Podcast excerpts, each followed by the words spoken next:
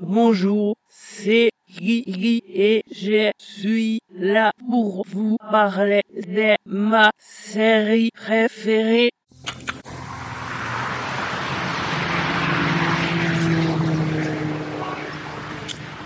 Testing. One, two. Testing. Diane, it's 8 a.m. Seattle, Washington. As you have no doubt surmised by the clarity of this tape, I purchased a new Micromac pocket tape recorder, the Big Little Recorder at Wally's Rent to Own, 1145 North Hilltop, where, as the sign says, a bargain is a bargain no matter what the cost. For $21.89 cash. Bienvenue à Twin Peaks, un podcast entièrement spoiler sur les trois saisons, les livres et le film Fire Walk With Me. Lors de la diffusion de Twin Peaks The Return en 2017, vous avez été nombreux à m'avoir suivi sur YouTube pour mes vidéos explicatives sur les différents épisodes. J'avais alors émis de folles théories, qui se sont parfois avérées à côté de la plaque, mais parfois entrant en résonance avec le récit. Pour les 30 ans de la série, je me devais de faire quelque chose, et faire une synthèse de mes explications dans un podcast un peu expérimental et essayer de poser un guide de lecture clair pour cette œuvre intemporelle me semble être donc une bonne chose. Je vais commencer par poser le contexte de cette saison 3 en revenant un petit peu en arrière. Puis j'articulerai toutes mes théories, en évoquerai d'autres, pour culminer sur ce qui me semble être le message qu'a voulu nous faire passer Mark Frost et David Lynch. Ma grille de lecture est forcément personnelle, mais elle peut être aussi complémentaire d'autres, car les messages cachés dans Twin Peaks me semblent innombrables. En tout cas, il est possible qu'au terme de ce podcast, vous ayez une meilleure compréhension de la série.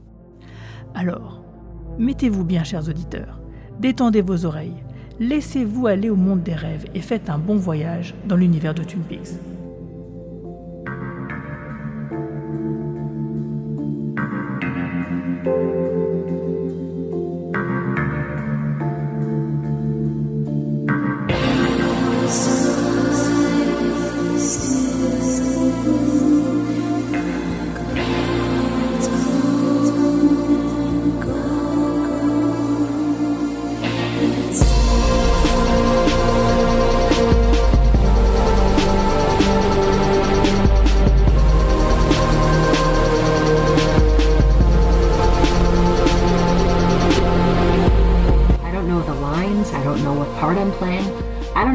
This play's about or what it's called. I'm just here, on stage, stuck in a dream, lights shining in my eyes. Is anyone out there watching?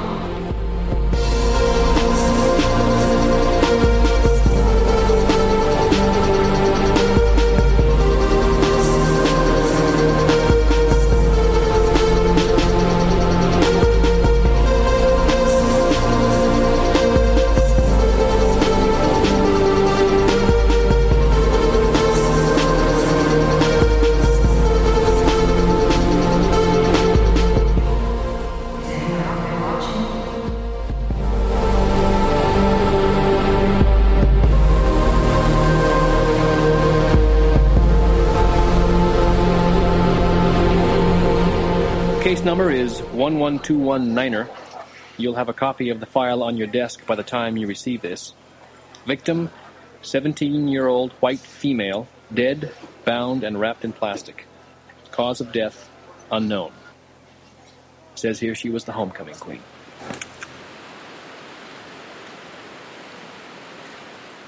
À une époque où les revivals deviennent légion, certaines personnes, surtout les moins de 30 ans, pourraient passer à côté de cette véritable œuvre d'art audiovisuel.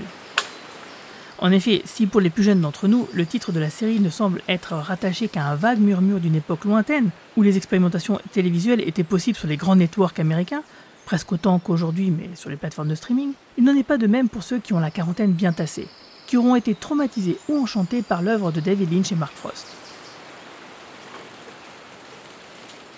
Il est clair que si les films de David Lynch sont souvent incompris par la masse, dans le même temps ils sont puissamment reçus par une frange du public friand d'expériences cinématographiques. Des spectateurs conquis et dévoués qui se chargeront bien à travers les décennies de porter ces œuvres au panthéon du cinéma pour une postérité bien méritée. Si cela est vrai pour le cinéma, c'est un peu moins évident pour la télévision, même si depuis 25 ans nous avons observé une nette amélioration sur ce point, car de par sa nature, l'étrange lucarne laisse un peu moins de place à l'artistique au profit du commerce. Pourtant, Lynch et Frost, en 1990 et 1991, ont réussi à placer sur les ondes d'ABC une véritable œuvre d'art qui se fiche pas mal de l'opinion des annonceurs et qui marquera les téléspectateurs de l'époque. Coming Sunday, April 8th. She's dead. Wrapped in plastic. 11:30 a.m., February 24th. Entering the town of Twin Peaks. The Los Angeles Times says Twin Peaks is certainly like nothing else on television. W.C. Fields would say, "I'd rather be here than Philadelphia." The Washington Post calls it unprecedented. This you gotta see. Bobby, did you kill Laura Palmer? Sunday, April 8th, from David Lynch, Twin Peaks. Avant d'entrer dans le vif du sujet et d'expliquer les mystères de Twin Peaks, et notamment ceux de sa saison 3, remémorons-nous un peu le contexte. Twin Peaks est une œuvre inclassable, car elle embrasse de nombreux genres. Le premier qui vient à l'esprit pourrait être le genre policier, du fait de l'enquête pour résoudre la mort d'une adolescente. Pourtant, c'est les soap opéras qui s'imposent réellement au final, en tout cas pour ces deux premières saisons. Il est à noter que durant toute la première saison, les personnages de Twin Peaks suivent eux-mêmes un soap, intitulé Invitation to Love, une invitation à l'amour.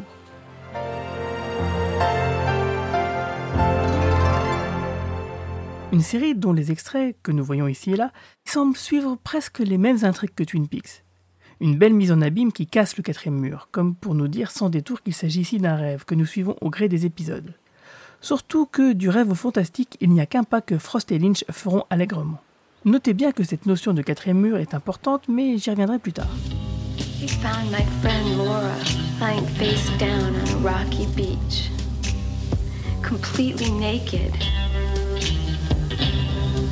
She'd been murdered. Twin Peaks, a nice place to visit, but you wouldn't want to die there. Sunday. Le matin du 23 février 1989, sur les rives du lac où Pete Martel partait pêcher, le corps de la jeune Laura Palmer, 17 ans, est découvert nu et emballé dans un grand sac plastique. C'est alors que tout va s'enchaîner pour tous les habitants de la petite ville du nord des États-Unis. Le shérif Harry S. Truman va prévenir le père, Leland Palmer, l'avocat d'un mania de la finance et de l'hôtellerie, puis la nouvelle va s'ébruiter chez tous, chez Donna Hayward, la meilleure amie de Laura, tout comme chez Bobby Briggs, son petit ami officiel et dealer notoire, mais aussi chez d'autres personnages qui en apparence sont sans rapport avec la défunte. Mais passé le premier épisode, le téléspectateur saura qu'il faudra toujours se méfier des apparences dans cette région un peu perdue de l'Amérique. FBI. Right. Something troubling you, Bobby? You want to tell us about it? You think I killed her? There it is. Oh my god, here it is. Une deuxième victime est découverte, vivante cette fois. Il s'agit de Renette Pulaski, vêtue d'une simple nuisette sale avec ce qu'il reste de lien attaché à ses poignets. Choquée, elle déambule sur un pont ferroviaire. Son esprit visiblement détruit par des événements tragiques vécus la veille. Les deux découvertes seraient-elles liées? En tout cas, il n'en faut pas plus pour que le FBI dépêche sur les lieux l'un de ses plus fins limiers, l'agent spécial Dale Cooper. Diane, 11:30 a.m., February 24th. Ici, l'acteur fétiche de. David Lynch, Kyle MacLachlan, campe avec brio ce personnage principal au capital sympathie parmi les plus grands de l'histoire de la télévision. Cet agent fédéral doit l'attachement que lui portent les téléspectateurs à ses réflexions et comportements étranges, inattendus, mais toujours enthousiastes. Les potentiels comiques et dramatiques du personnage s'allient divinement bien, pour ne jamais se parasiter l'un l'autre. Un peu comme l'ambiance générale du feuilleton d'ailleurs. L'agent Cooper préfigure même l'agent Mulder de X-Files pour son absence de complexe à prendre en compte des événements surnaturels ou oniriques. En effet, il ira jusqu'à interpréter ses propres rêves pour faire avancer l'enquête. Mais la très grande majorité des autres très nombreux personnages habitants de Twin Peaks sont aussi extrêmement attachants et singuliers. On comprend alors très vite que dans une petite ville comme Twin Peaks, personne n'est innocent et tout le monde peut être un suspect potentiel. La marotte du cinéaste sur l'envers du décor du rêve américain, empreint de nostalgie, est ici bien gratinée. Autant que ce que David Lynch avait pu nous livrer avec son excellent film Blue Velvet. Une bonne partie de l'épisode pilote d'une heure et demie est consacrée à la décharge émotionnelle de la découverte du corps de Laura Palmer et de ses conséquences. Ce qui invite instantanément les téléspectateurs à devenir un habitant lambda de la mystérieuse bourgade, ou au moins un voisin curieux et voyeur. Cette impression se transforme vite en envie. Malgré le danger potentiel que représente vivre dans ce lieu étrange, nous avons tous envie d'y poser nos valises, ne serait-ce que pour déguster une tarte aux cerises et un bon café au double R. En tout cas, une question mettra notre imagination en feu durant les meilleurs épisodes. Qui a tué Laura Palmer? À cette question, de nombreux autres viendront s'ajouter, sans que nous puissions deviner la connexion avec le mystère principal.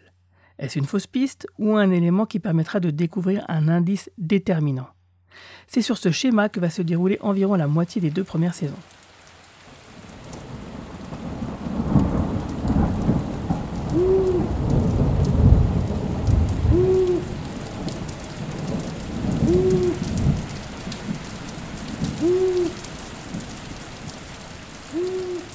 Si la première moitié de la série à l'époque tourne quasiment essentiellement autour du meurtre de Laura, la deuxième partie de la série se perdra dans l'autocaricature. En effet, ABC, craignant que Frost et Lynch ne révèlent jamais le nom du meurtrier, insistera alors pour que le mystère soit résolu, quitte à détruire la subtile dynamique du show. Le résultat ne se fit pas attendre. En effet, les téléspectateurs choqués par la révélation du nom du tueur via une scène d'une rare violence à la télévision, encore aujourd'hui, commencèrent à déserter le programme. Sans doute furieux ou déçus par la résolution elle-même et tout ce qu'elle implique, mais aussi et surtout parce que les épisodes suivants peineront à trouver un arc narratif aussi fort pour perdurer. Il y aura bien l'ancien mentor de Del Cooper, l'ex-agent Wyndham Earl qui viendra jouer les tueurs en série dans la petite ville, soit joignant de petites autres intrigues annexes, dont certaines seront d'ailleurs des conséquences de la résolution de l'affaire Palmer. Mais il faudra attendre les tout derniers épisodes et le retour de Lynch aux affaires pour retrouver le prestige initial. En effet, les dessins de Earl ne sont pas ceux que l'on aurait pu croire au départ. On troque donc une histoire de vengeance par une recherche de la Black Lodge, un endroit mystérieux d'où viennent certaines créatures surnaturelles. Et finalement, cette deuxième intrigue va rejoindre la première et nous permettre de mieux comprendre les circonstances de la mort de Laura Palmer. Le dernier épisode de la saison 2 est d'une puissance folle, un moment incroyable, plein d'audace et de folie, mais aussi d'indices subtils, comme aime les distiller Lynch.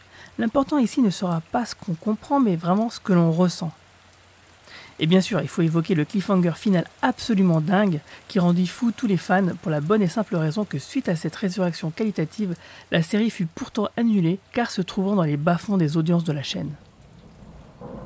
Mais peu importe, une fanbase passionnée était toujours là, consolidée par cette injustice.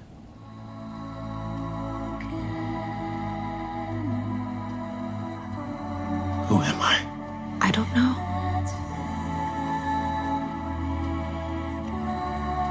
You look just like my Laura.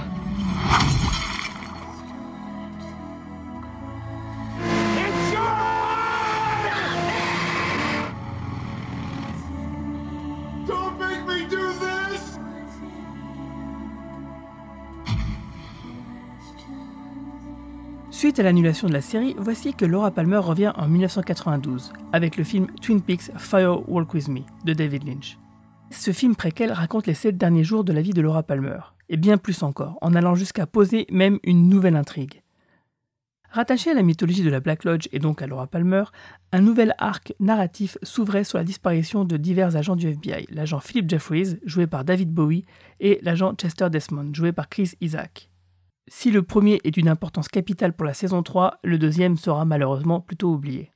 Le film, présenté à l'époque au Festival de Cannes, fut très mal reçu. Les gens ont été un petit peu décontenancés de voir si peu apparaître l'agent Cooper au profit de Laura Palmer. Mais étant donné le sujet du film, il aurait été difficile de faire autrement. En tout cas, les critiques essentielles portèrent surtout autour de cette ambiance très noire et malsaine du film, ce qui contraste avec la série, qui certes pouvait être noire euh, par moments, mais englobait aussi beaucoup de comédie et de légèreté. Avec le recul, ce film est l'un des plus réussis de la filmographie de Lynch, même s'il peut paraître hermétique à qui n'a pas vu la série. En tout cas, il confirme ce que beaucoup pensaient à l'époque. Il était également un point de départ pour une suite à la série, ce qui se vérifiera 25 ans plus tard avec la cryptique troisième saison. Alors que la série était annulée à la saison 2, Frost avait déclaré depuis qu'ils avaient des plans pour une saison 3. D'ailleurs, ces plans euh, devaient sans doute faire l'objet de deux autres films qui devaient faire suite à Fire Walk With. Mais étant donné le grave échec commercial du film, la suite de Twin Peaks fut enterrée, une deuxième fois. Ce qui nous amène à nous rappeler que pendant près de 25 ans, autant Lynch que Frost avaient toujours déclaré avoir des idées d'histoire pour ces personnages qui leur collaient à la peau.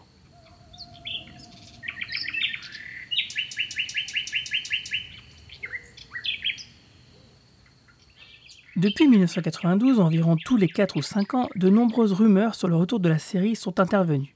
Ainsi, lors d'un Twin Peaks Festival aux alentours de 1997, Lynch déclarait qu'il n'en avait pas vraiment fini avec Laura Palmer et que nous pourrions la revoir d'un jour à l'autre. Et oui, tout porte à croire que David Lynch n'avait jamais vraiment quitté Twin Peaks durant toute cette période. ou plutôt qu'il en a toujours cherché le chemin du retour, à l'instar de Dale Cooper dans Twin Peaks The Return. Les visiteurs des différentes expositions sur l'artiste en sont d'ailleurs convaincus, tant on retrouve dans ses œuvres, peintures ou autres, des éléments en lien direct ou indirect avec l'univers de Laura Palmer. Il aura fallu attendre 2014 et la sortie du coffret Blu-ray pour avoir du neuf, avec les quelques 1h30 de scènes coupées du film, le Saint Graal pour les fans, dont une se déroulant après la dernière scène de la série, quelques minutes incroyables qui sont déjà la première suite officielle de la série.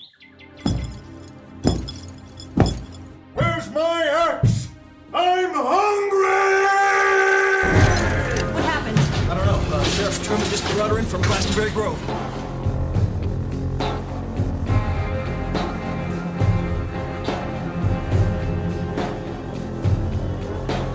1989. Quelques mois, et sans doute quelques belles ventes du coffret plus tard, c'est le choc.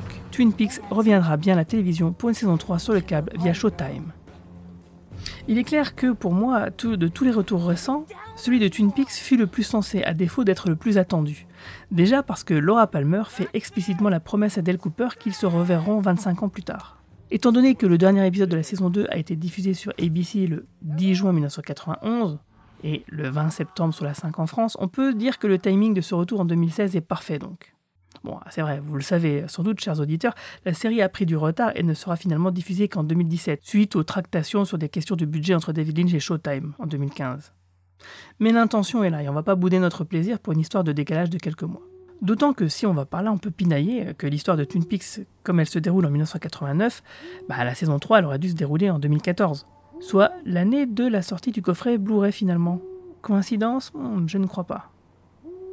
Ce retour de Twin Peaks fut radical, sans concession et réfléchi. Limite même un hommage déguisé parfois à l'art contemporain dont Lynch est finalement l'un de ses acteurs les plus appréciables. Ce qui forcément déstabilise beaucoup de téléspectateurs occasionnels de la série comme certains fans de la première heure, qui adhèrent sans doute un petit peu moins au travail récent de David Lynch. C'est compréhensible. Hein. Et on serait tenté de prendre cette saison 3 un peu pour une série dérivée quelque part, une sorte de spin-off. Beaucoup trouvent effectivement qu'il y a beaucoup trop de David Lynch et pas assez de Mark Frost. Ceci dit, lorsqu'on lit les livres de Mark Frost, l'histoire secrète de Twin Peaks et le dossier final de Twin Peaks, on se dit que Lynch n'est vraiment pas le seul en charge et que le premier est bien derrière une partie de la mythologie de la saga, qui est un vrai socle, notamment pour cette nouvelle saison. Après, avec la réalisation et le montage, Lynch a dû bien digresser, c'est certain. Mais c'est justement ça qui est plaisant. Alors forcément, un tout nouveau public aura du mal à accrocher peut-être, sans avoir vu les saisons précédentes et le film, ce qui rendrait l'histoire encore plus incompréhensible. Ceci dit, l'histoire est quand même finalement moins cryptique qu'il n'y paraît, si on a bien suivi Twin Peaks depuis le début.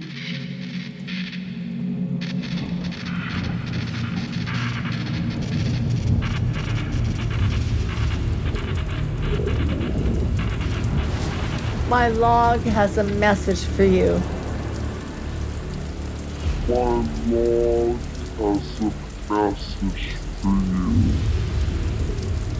The stars turn, and a time presents itself. The stars turn. Call for help. And a time presents go.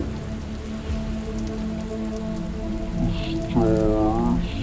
Uh, Man, brings back some memories. And the time presents itself. Case files. Case files.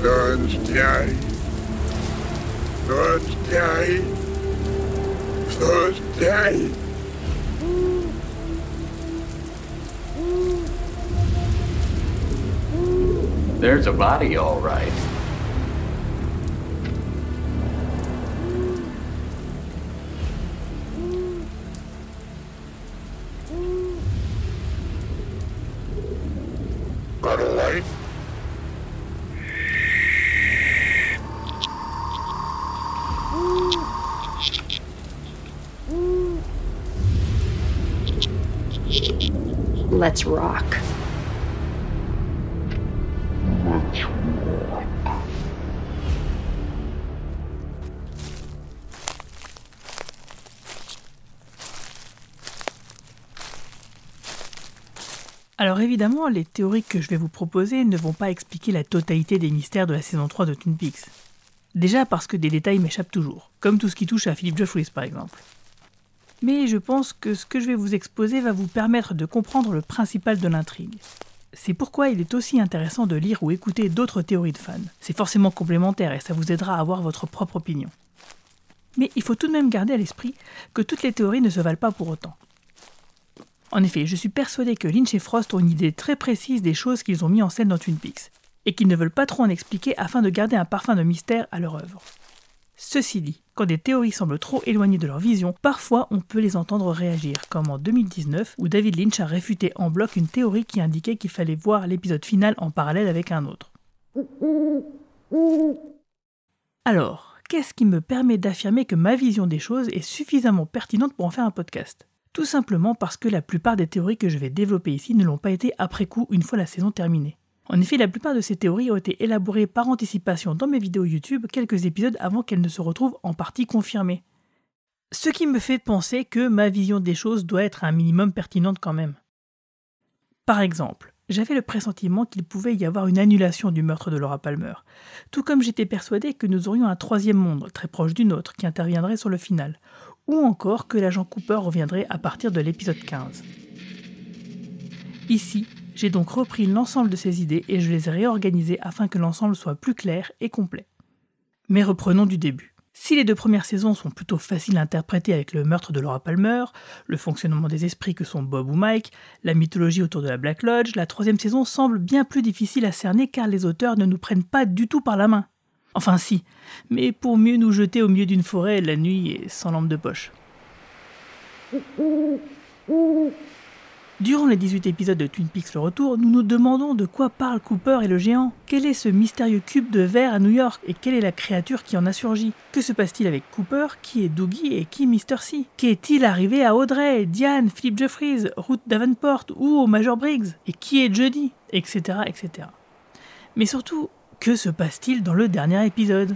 La saison 3 comporte de nombreuses questions, et je ne vais pas me charger de toutes les résoudre dans le détail. Seules les questions et arcs narratifs qui expliquent le final et ce que j'imagine être le sous-texte de l'œuvre vont m'intéresser. Et puis je pense que ce podcast est déjà suffisamment long sans que je rentre dans les détails de chaque chose. Et puis garder un peu de mystère, c'est tout aussi bien, vous ne croyez pas? Du reste, dans mes explications, je ne vais pas passer trop de temps en description. Je considère que vous avez tout vu et lu de Twin Peaks et que vous avez encore l'essentiel en tête. Alors désolé, parfois il vous faudra peut-être revenir en arrière et réécouter un passage, voire prendre des notes ou même revoir les épisodes. Mais j'ai confiance en vous. Je sais que vous allez vous boire un bon café accompagné de quelques donuts ou même d'une part de tarte à la Mirabelle. Oui, moi c'est la Mirabelle. Et que vous allez relever ce défi de m'écouter à parler de Twin Peaks encore pendant de longues heures. Là, vous ne le voyez pas, mais je vous fais un gros pouce levé en fait. Some of your friends are real. À la fin de la saison 2, l'agent Cooper partait à la poursuite de Wyndham Earl dans la Black Lodge pour sauver Annie. Là-bas, il rencontrera celle qui semble être Laura Palmer, l'homme d'un autre endroit que je préfère appeler le nain en rouge, mais aussi leur doppelganger respectif. Il sera aussi confronté à Bob, l'esprit maléfique qui a possédé Leland Palmer et a poussé ce dernier à tuer sa fille Laura. Mais également à son propre doppelganger, son propre double maléfique. Et c'est alors que l'agent Cooper a failli, il n'a pas fait preuve d'un extrême courage et son âme s'est retrouvée piégée dans la Black Lodge, tandis que son double maléfique prenait sa place dans le monde de Twin Peaks. Le premier enjeu de cette saison 3 sera donc pour Cooper de corriger cette situation.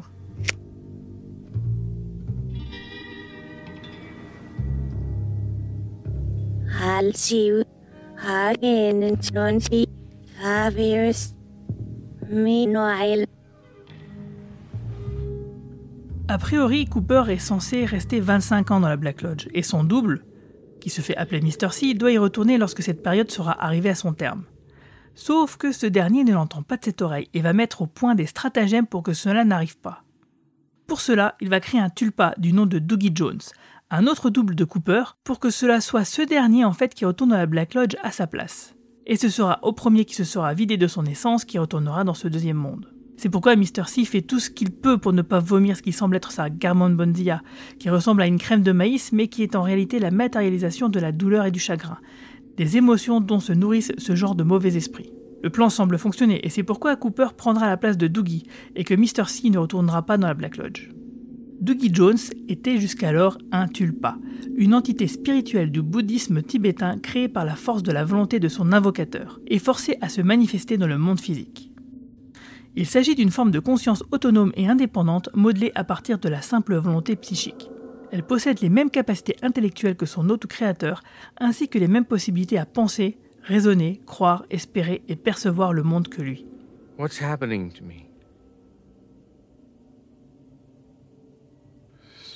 Someone manufactured you. What? For a purpose. But I think now that's been fulfilled. It has? Pour revenir au double maléfique de Cooper, il n'est pas le Bob qu'on a connu. Il s'agit en fait du double maléfique qui a attrapé Dale Cooper dans le final de la saison 2. Et ici, c'est comme si Bob s'imprégnait de la personnalité de son hôte, et donc de ses compétences. Il y a une vraie différence entre Leland et Cooper. Leland était un possédé par intermittence, Bob n'ayant pas visiblement un contrôle complet. Mais vu ce qui arrivait à Cooper dans la Black Lodge, ici, Bob et Mr. C semblent agir en symbiose. Ainsi associés, Bob et Mr. C deviennent un adversaire visiblement redoutable, capable de changer les règles du jeu de la réalité. Bref, le corps de Cooper n'est donc pas occupé à proprement parler, c'est simplement que le double maléfique de Cooper est sorti physiquement de la loge, accompagné par Bob. Le vrai Cooper est lui aussi sorti à présent, ce qui fait donc deux Cooper dans la réalité de Twin Peaks. L'état doggy de Cooper qu'on observe dès l'épisode 3 pourrait venir du fait que son double lui ait piqué ses souvenirs et sa personnalité. Ou bien c'est parce qu'il a pris la place d'un tulpa mais il est possible que ce soit plutôt le fait d'avoir passé 25 ans dans la loge. Pour rappel, Annie en était sortie catatonique. Voir les scènes coupées du film est le deuxième livre de Mark Frost, où il est possible que ce soit un ensemble de toutes ces raisons. What happened? I don't know. Uh, Sheriff Truman just brought her in from Glastonbury Grove.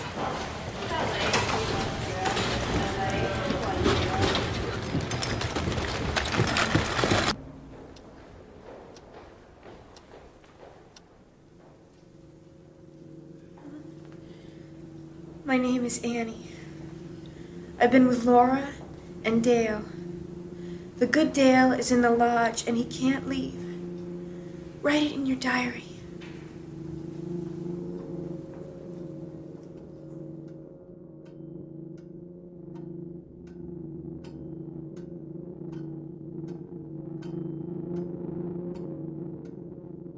Pour revenir à Bob, l'épisode 8 de la saison 3 nous dévoile carrément ses origines.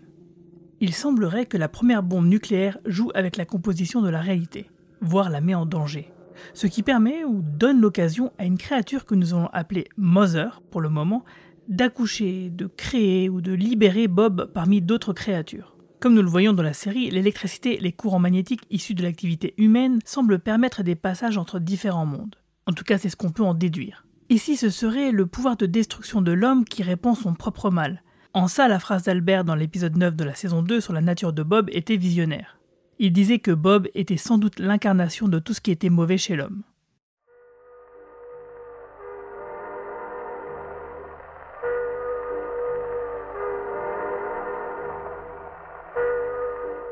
Alerté de la situation, le géant et sa compagne, la Signorita Dido, sans doute située dans la White Lodge, décident pour contrecarrer la situation d'envoyer l'âme, ou ce qui en est la source, ou un truc similaire, qui donnera naissance à Laura Palmer, mais ça nous y reviendrons plus tard.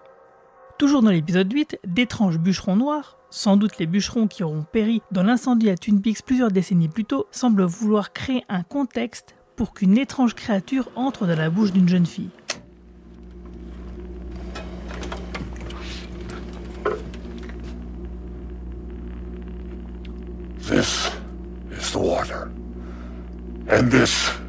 Is the well. Drink full and ascend. The horse is the white of the eyes and dark within. C'est alors que tout ceci met en place un enjeu bien plus grand, celui d'un combat entre la lumière et l'ombre. La motivation de Mr. C et de Bob semblera alors de faire régner la nuit sur le jour, en retrouvant cette fameuse Mother. Mais je reviendrai aussi sur ce sujet plus tard. Le premier grand mystère de cette saison 3 est de savoir ce qu'est la boîte que nous voyons dans le premier épisode. Et quelle est la créature qui apparaît avant de tuer le pauvre jeune couple alors présent Il se trouve que dans le troisième épisode de la saison 3, une créature ressemblant à celle vue dans l'épisode 8 est nommée Mother par un personnage ressemblant à Ronette Pulaski et frappe à la porte de l'étrange pièce du monde pourpre, endroit que visite Cooper après être sorti de la Black Lodge, tentant alors de rejoindre son monde. Ce début de l'épisode 3 se déroule d'ailleurs au même moment de la fin de l'épisode 1. Une excellente vidéo circule sur internet et nous montre le non moins excellent travail de montage effectué par David Lynch, qui prouve que c'est bien la créature nommée Mother qui a tué le couple du premier épisode. Il est à noter que dans le livre L'histoire secrète de Twin Peaks par Mark Frost, le personnage de Douglas Milford notera dans son journal personnel, lorsqu'il entretient une relation de confident avec le président Richard Nixon, avoir vu quelque chose de très similaire. Pour ceux qui veulent vérifier, cela commence page 288 et cela va jusqu'à la page 295. Ce lien est alors indubitable et extrêmement révélateur, tant pour la boîte que pour la créature qui semble y apparaître par intermittence. Or, à cette époque, jamais Moser n'aura pu sortir de la boîte. Mais alors qu'est-ce qui fait qu'à New York en 2016, elle est réussie? Ne serait-ce qu'un court instant. L'apparition de Cooper juste avant n'est sans doute pas étranger à cela. Cette maman est donc ce qui a tué le couple, et sans doute également ce qui est dans la maison, comme l'annonce le géant dans la première scène post-générique du premier épisode de la saison 3.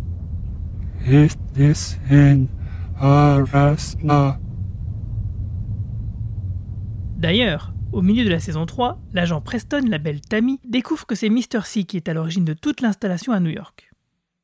Sans doute grâce à l'argent accumulé au cours de ses nombreux forfaits. Mr. C et Bob auront tout fait pour retrouver cette Dark Mother. Leur but ultime étant bien de la retrouver, comme Mr. C le disait d'ailleurs clairement dans l'épisode 2 de la saison 3. Sans doute pour retourner auprès d'elle, ne faire qu'un avec elle. Sans doute aussi pour ne plus avoir à retourner dans la Black Lodge et avoir plus de pouvoir. Pour accomplir ce sombre dessein, ils ont permis la construction de ce cube en verre pour l'attirer ou l'aspirer de quelque part. Si nous devions chercher une origine à cette sorte de technologie qui semble exister depuis Nixon, nous pourrions regarder dans la symbolique du sous-texte, avec notamment la sculpture représentant un cube noir réalisé par l'artiste kabbaliste Tony Rosenthal.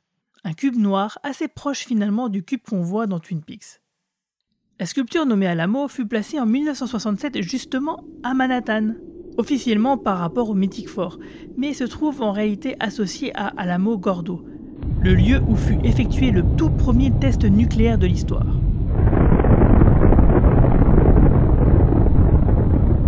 Effectivement, le 16 juillet 1945, ce premier test nucléaire a eu lieu sur le Alamo Gordo Test Range, dans le désert Jornada del Muerto.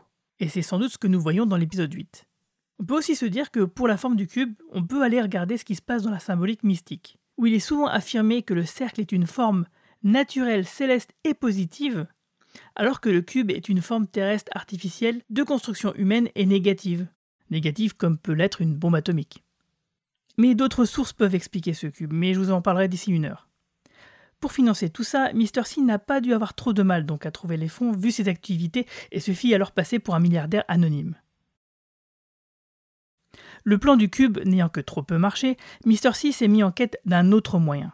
Alors que sa relation avec Philip Jeffries comporte toujours des zones d'ombre, le mauvais Cooper eut connaissance des informations et coordonnées du Major Briggs, sans doute en visitant le site internet de William Hastings, joué par Matthew Lillard habité, qui y rapportera son expérience de traversée dans la zone. Une découverte réalisée par hasard par le proviseur de Buckhorn et sa maîtresse Ruth Davenport. En tout cas, c'est ce qu'il nous apprenait lors de l'interrogatoire mené par Tammy dans l'épisode 9 de la saison 3. Un cube pour attirer une entité malfaisante, mais comment est-ce possible? Dans l'univers de Twin Peaks, depuis le début, les problèmes de lumière récurrents, comme des ampoules qui flanchent à la morgue dans l'épisode pilote, ou une lampe torche de policier qui flanche dans l'épisode 1 de la saison 3, par exemple, sont pour moi surtout une manière pratique d'évoquer l'électricité. Quand il y a un problème d'éclairage, c'est que l'électricité ne se comporte pas normalement, et que sans doute des forces surnaturelles sont à l'œuvre aux alentours. Comme cela est dit dans Twin Peaks, il ne faut pas oublier que l'électricité est une sorte de feu, dont la symbolique revient souvent dans le récit. Et du coup, les poteaux électriques peuvent être considérés comme des canaux de communication avec les loges. Par exemple, dans le film Firework With Me, le poteau que regardent les agents Desmond et Cooper arbore le chiffre 6, qui est bien en évidence, et écrit avec la même typographie que les chiffres 15 et 3 sur l'étrange machine de ce qu'on va appeler la zone pourpre de l'épisode 3 lorsque Mother tape à la porte. D'ailleurs, à propos de poteau, lors de la scène de la mort du gamin renversé par la camionnette de Richard, ce poteau numéro 6 n'est physiquement pas là. Ceux présents se ressemblent mais ne sont pas identiques. Mais l'âme verte du gamin disparaît dans les fils électriques et peut avoir rejoint le fameux poteau numéro 6, qui se trouve à quelques kilomètres de là, au camping de la Grosse Truite. Karl, le géant du camping, voit l'âme verte s'échapper car il a des capacités comme ceux de Margaret, la femme à la bûche, du fait de leur passage dans une des loges. Pour plus de détails là-dessus, je vous renvoie au livre de Mark Frost, L'histoire secrète de Twin Peaks. Mais revenons à l'épisode 3. Alors que Cooper est dans la zone pourpre, nous voyons un drôle d'appareil électrique portant le numéro 15.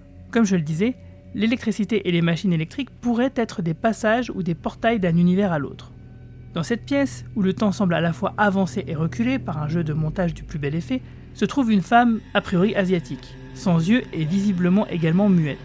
Cette dernière interdit à Cooper de s'approcher de la machine, car celle-ci pourrait l'attirer vers son monde d'origine et le tuer par la même occasion.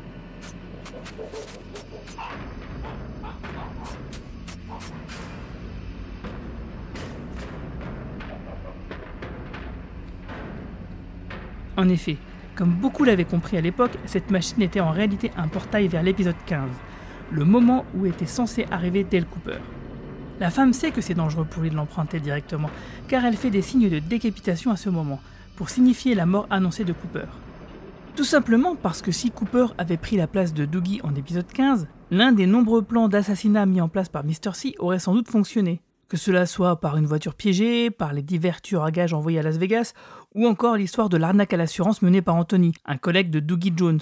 Arnaque en défaveur des frères Mitchum, et ceux-ci s'en seraient alors pris à Doogie en représailles, sans savoir qu'en réalité il s'agissait de Cooper. No, wait, wait. Hold on a minute. What? What? Come on. You see that box that he's holding there? Yeah? That was my dream. Ah, no. Listen to me. Listen to me. There's something in that box. And if that something is what I saw in my dream, we can't kill him. What the fuck are you talking No, I'm not kidding, Rodney.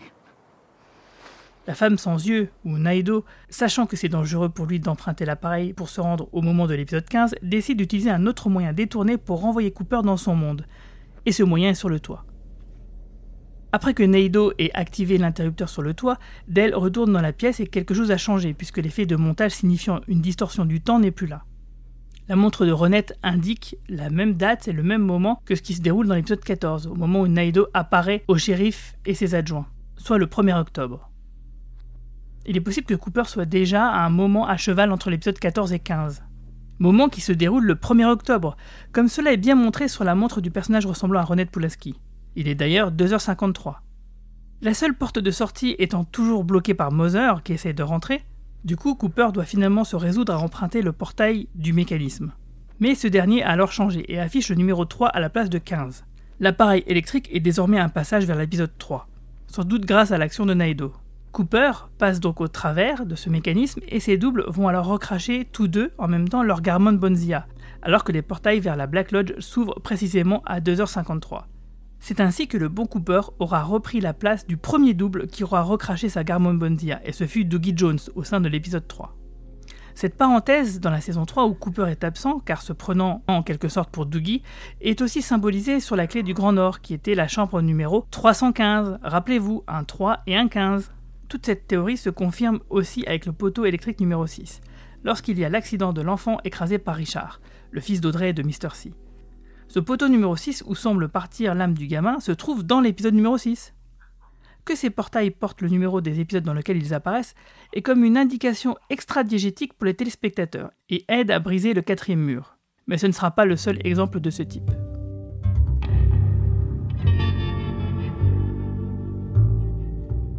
Il existe d'autres moyens de passer d'un monde à l'autre. Un moment fort de l'épisode 9 est l'interrogatoire de William Hastings par l'agent Preston. Nous y apprenons comment et pourquoi la secrétaire d'Hastings, Ruth Davenport, avait en sa possession les informations que cherche à obtenir le mauvais Cooper. Informations qui sont une série de chiffres, des coordonnées que souhaite utiliser Mr. C pour retrouver la Dark Mother. Le proviseur et sa maîtresse, Ruth Davenport, dont la tête a été retrouvée décapitée avec le corps du Major Briggs dans le premier épisode, étaient férus de théories fantastiques et autres bizarreries. Ils tenaient ensemble un blog parlant de dimensions alternatives où il rendait publiques les informations qu'il découvrait. Hastings affirmait même avoir découvert le passage vers une réalité alternative. Une autre dimension, une zone dans laquelle il est possible de se rendre et dans laquelle il est possible de rencontrer le Major.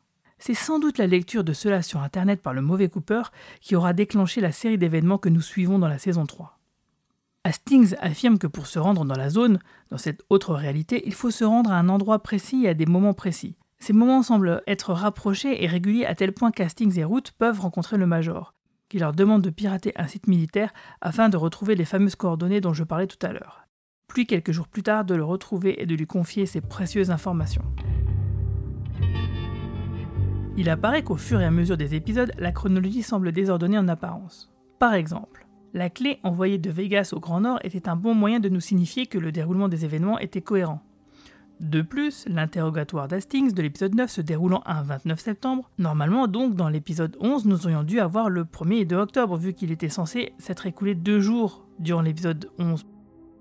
Or, une petite phrase de Hawke vient tout chambouler puisqu'il déclare que les événements annoncés par le papier du Major Briggs, qui sont censés se dérouler le 1er et le 2 octobre, je le rappelle, sont encore pour après-demain. Il faut donc revoir la chronologie des scènes dans les épisodes. En effet, si dans les deux premières saisons, globalement, un épisode était égal à un jour, c'est différent en saison 3. Jusqu'à l'épisode 10 de cette saison 3, l'ensemble semblait cohérent. Bah, si ce n'est que la scène où Albert rejoint Gordon dans sa chambre d'hôtel se déroule toujours le 29 septembre et aurait dû se situer en fin d'épisode 9, alors qu'il se trouve en fin d'épisode 10. En effet, nous savons qu'il s'agit du même jour que l'interrogatoire d'Hastings, car Albert parle du texto intercepté sur la messagerie de Diane, le matin même, chose que nous avions vue dans l'épisode précédent. Dès cette scène, nous avions donc la preuve qu'il fallait douter de la chronologie des événements, et les vêtements que portent les personnages pourront nous aider à nous y retrouver. Par exemple, visiblement, les scènes des épisodes 11 et 12 peuvent combler des trous des épisodes 9 et 10. Mais si on avait été attentif, dès l'épisode 5, on aurait pu se rendre compte qu'il y avait des éléments de chronologie qui n'étaient pas cohérents. Comme par exemple le fait que Doogie Jones prenne son petit déjeuner, ensuite qu'il y ait une autre scène qui se passe à Las Vegas mais de nuit, avec la personne engagée par Todd et Mr. C pour tuer Doogie, puis on revient sur Doogie qui effectue sa première journée de travail. Mais en creusant un petit peu, on se rend compte que des scènes sont difficiles, voire impossibles à situer vraiment dans la chronologie et sans raison apparente. Du moins le pense-t-on au départ. Dans l'épisode 7, nous voyons Andy interroger quelqu'un sur son camion. S'il s'agit bien du camion dont on parle durant une scène avec Audrey Horn, alors c'est un certain Billy que nous voyons à l'écran, puisqu'il semble être le propriétaire du camion. Il serait alors l'amant d'Audrey, et dont elle parle sans cesse et que tout le monde cherche.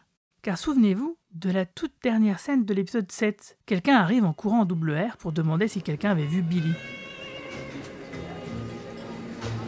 Hey!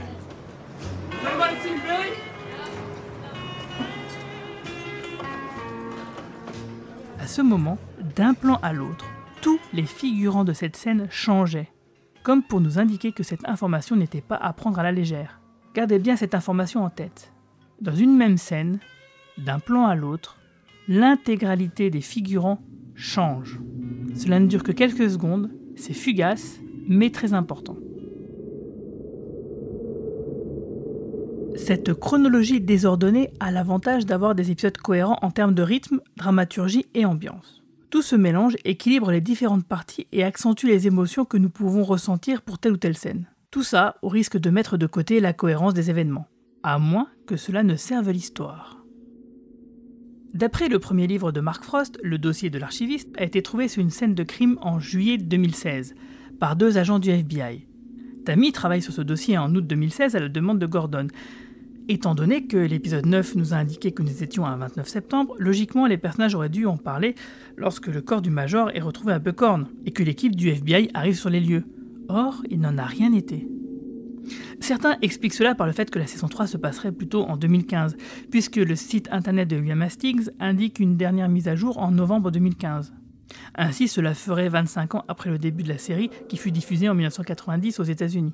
Mais même en partant de cette hypothèse, cela ne fonctionnerait pas car le récit des deux premières saisons se déroule en 1989 et donc 25 ans plus tard, bah, ça donne 2014. Mais ça, vous devez vous en souvenir puisque je l'ai évoqué au début du podcast. À moins que, comme souvent chez Lynch, parfois les messages ne sont pas forcément adressés aux personnages mais plutôt aux spectateurs. Lorsque Laura dit Nous nous reverrons dans 25 ans, elle s'adresse peut-être à nous, puisque la série s'est arrêtée en 1991. Et si on ajoute 25 ans, bah, ça donne bien 2016. Il s'agit là encore d'une indication extradiégétique.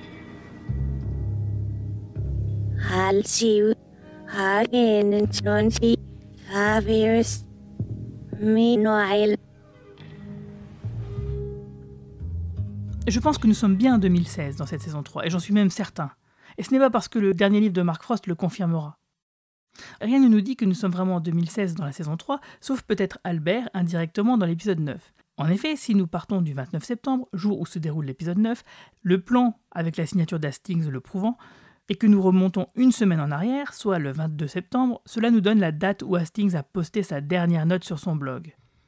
D'après ce qu'il dit dans l'épisode. Oui, parce que tout à l'heure je parlais d'une dernière note en novembre 2015, mais il s'agissait d'un faux site promotionnel qui avait été mis en ligne. On pouvait donc voir le, le vrai faux blog d'Hastings euh, en ligne avant le début des événements de la saison 3.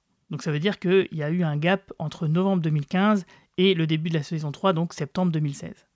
Si on essaye de compter les jours de l'épisode 1 à 9, euh, on a environ 8 ou 9 jours, et Hastings se fait arrêter 5 jours auparavant l'épisode 9, donc le samedi 24 septembre. Comme tout bon proviseur de lycée, ce jour-là, il ne travaillait pas et préparait son dîner avec les Morgan. En 2016, le 22 septembre était un jeudi, et en 2015, c'était un mardi.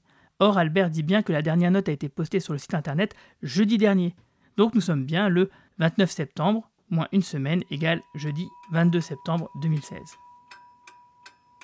D'après le mot laissé par le Major Briggs à Bobby, il va se passer quelque chose le 1er octobre soit la même date qu'indiquait la montre de Renette dans l'épisode 3. Mais ah, vous devez vous demander, mais pourquoi je me prends autant la tête avec ces histoires de date et de chronologie? Si, si, je sais que vous vous le demandez. Mais vous ne vous demandez pas plutôt pourquoi ce moment a été choisi pour y faire s'y dérouler les événements de cette saison 3 Que s'est-il bien passé le 1er octobre 2016 Eh bien, dans l'hémisphère ouest, cette nuit-là, il y a eu une lune noire. Au début d'une nouvelle phase lunaire, la Lune est invisible à l'œil nu, car son côté illuminé par le Soleil est orienté à l'opposé de la Terre. Ce phénomène récurrent tous les 32 mois est souvent associé à des prophéties de fin du monde. Cela ne peut pas être un hasard. Au niveau symbolique, la lune noire associe des points de vue psychologiques et des visions spirituelles. Des courants d'interprétation se dégagent mais ne sont pas cloisonnés. C'est-à-dire que la rencontre entre ce qui est visible et ce qui ne l'est pas est donc possible. Un moment approprié pour une porte ou une rencontre entre deux mondes, comme nous le verrons dans l'épisode 14 lors de l'escapade de l'équipe du shérif au palais de Jack Rabbit. Andy y rencontrera le géant, aussi appelé Fireman, et Naido, de l'épisode 3, y sera découverte près des souches d'arbres qui rappellent d'ailleurs le palais de la zone pourpre, comme si deux pans de l'existence s'étaient superposés à ce moment-là. Une lune noire s'est donc produite dans la nuit du 30 septembre au 1er octobre 2016. En astronomie, une lune noire désigne donc plusieurs phénomènes très différents l'absence de pleine lune dans un mois calendaire, ce qui est assez fréquent, mais aussi la deuxième nouvelle lune d'un même mois, ce qui arrivera dans la saison 3 de Twin Peaks.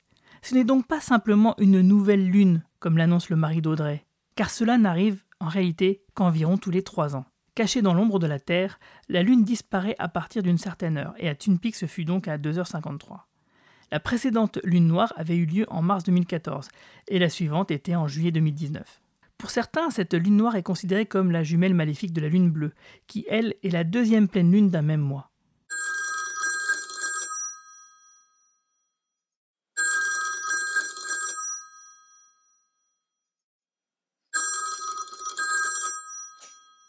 Allô Salut Guigui.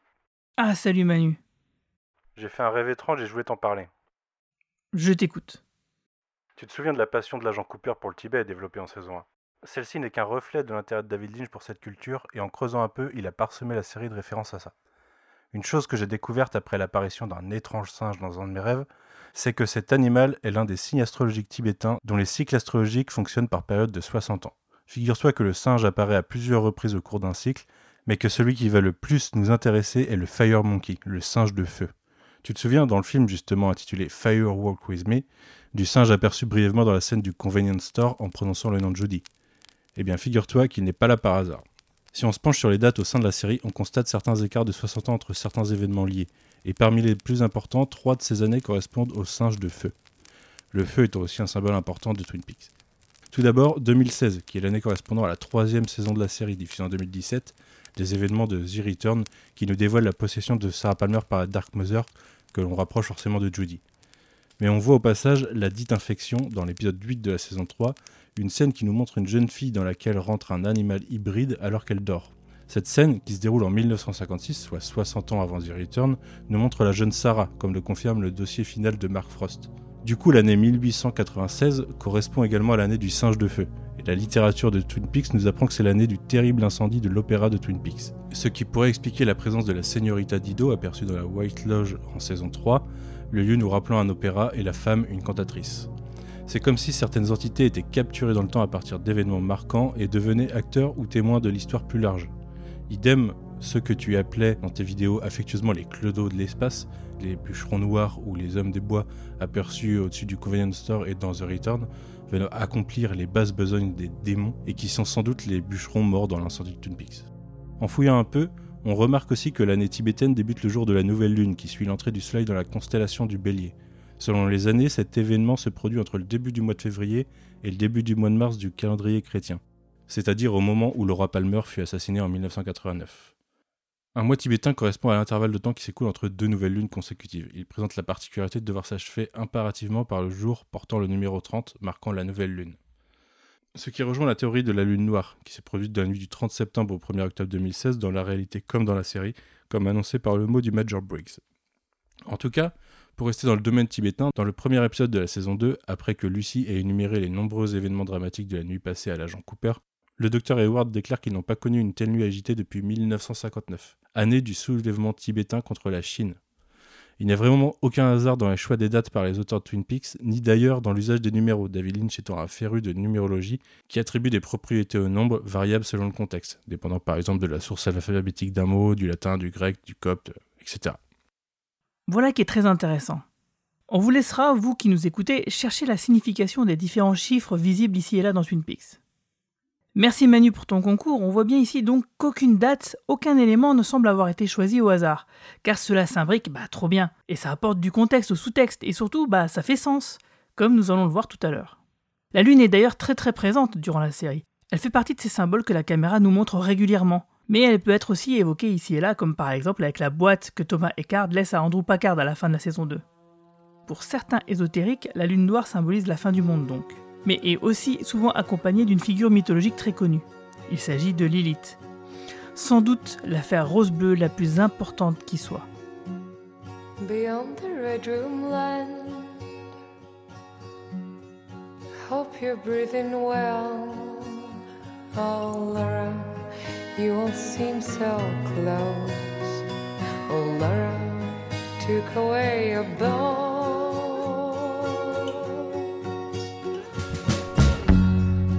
Too much pines in here for us to take a sleep. Oh, Laura, you never shed a tear. Oh, Laura, I'm acting all your feet.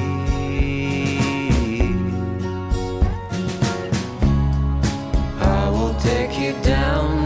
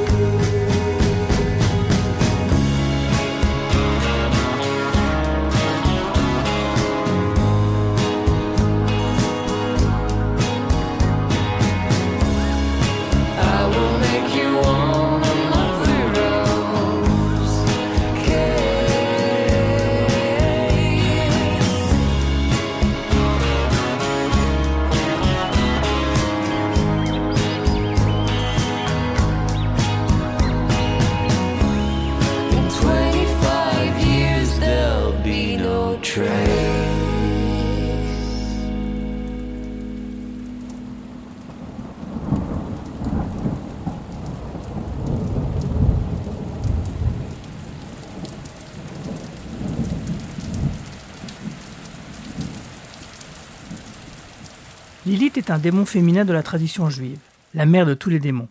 Bob pourrait en être un parmi d'autres, le père étant le mal dont sont capables les hommes, la bombe atomique en tête.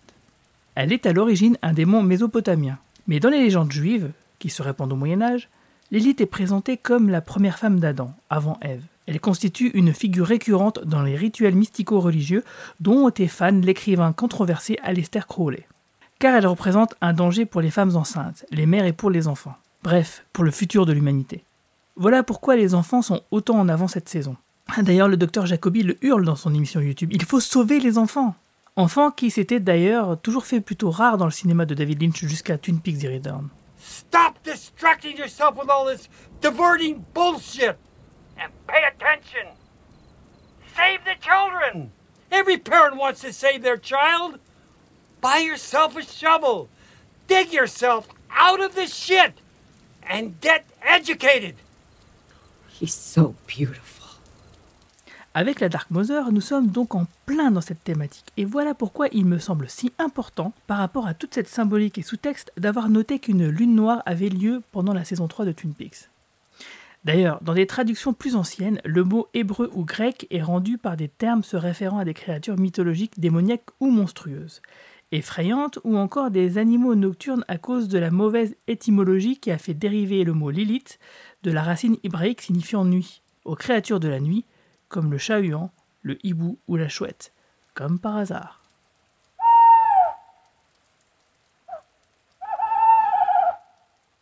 Pour compléter ma théorie sur la figure de Lilith, qui semble être l'archétype mythologique qui se rapproche le plus de la Dark Mother, il y a autre chose, issu du premier livre de Mark Frost, L'histoire secrète de Twin Peaks. Il y a un passage sur un personnage appelé Jack Parsons, un ingénieur de l'aéronautique américain et adepte de l'écrivain Aleister Crowley, qui dirige une secte nommée Telema. Voici ce que disait l'agent Preston sur cet auteur sulfureux et sur la signification du nom de cette secte. C'est à la page 248. Téléma est un terme grec dont la traduction littérale est volonté ou intention. Il fut pour la première fois utilisé comme clé de voûte d'une religion antichrétienne dans un roman satirique de Rabelais au XVIe siècle. Crowley se l'appropria plus tard pour ses dessins qui n'avaient assurément rien de satirique. Il s'attribua même le mérite d'avoir inventé tout ce qui touchait à Téléma après une série d'expériences mystiques vécues en Égypte, prétendant avoir rédigé la doctrine de sa nouvelle religion en état de transe et l'avoir reçue de quelque puissance supérieure, de l'opium ou du hashish par exemple.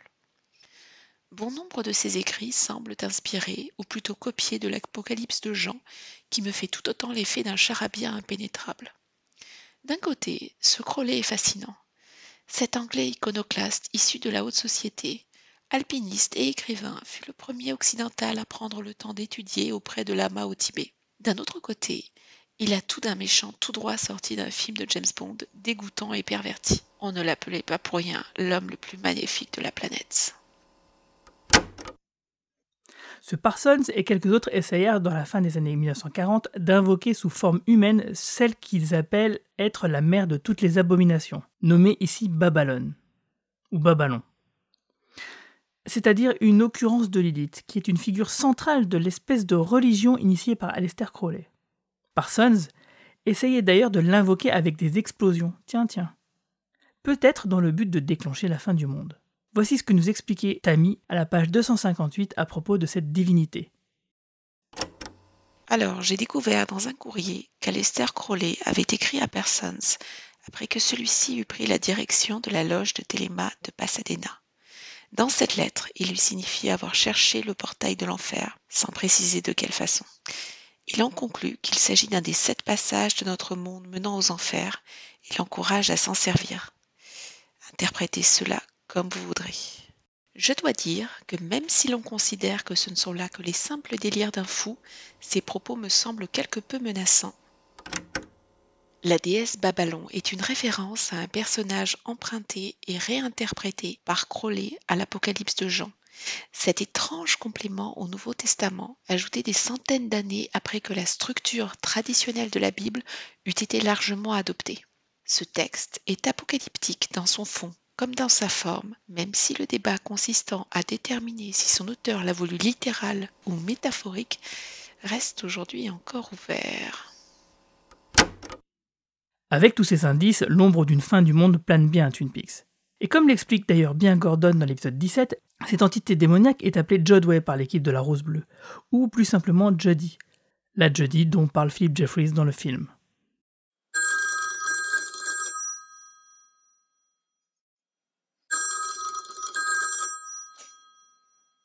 Allô Manu? Oui Guy, c'est encore moi, je voulais revenir sur notre conversation à propos de Lilith.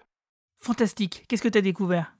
Après notre conversation, j'ai continué mes recherches sur ce personnage commun à plusieurs mythes et cultures, même si elle garde la propriété d'être la mère des démons. Comme tu me le disais, son nom se rapporte en hébreu à la nuit, mais dans ses origines mésopotamiennes, Lilith se rapporte au vent, dont elle est notamment la déesse. Un élément important, en tant que mère des démons, quand on reprend les paroles du nain en rouge dans Firewalk With Me. Alors qu'il explique à Bob leurs origines dans la scène au-dessus du Convenience Store, il déclare From pure air we have descended, ce que l'on pourrait traduire par nous descendons de l'air pur, ou le vent. C'est d'ailleurs intéressant de voir que, alors que l'intrigue principale tourne autour de Twin deux événements se sont déroulés à Buenos Aires dans la série. C'est là que Philip Jeffries se téléporte et c'est là qu'on trouve les mystérieuses boîtes de Mr. C dans la saison 3 The Return. Et la traduction littérale de Buenos Aires est bon vent. Mais bon, je m'éloigne. Pour en revenir à mes recherches sur Lilith, je suis tombé sur l'extrait d'un folklore juif. Allez, je te le lis. La femme apporta le miroir et tous les beaux meubles du cellier dans sa propre maison, et les afficha fièrement.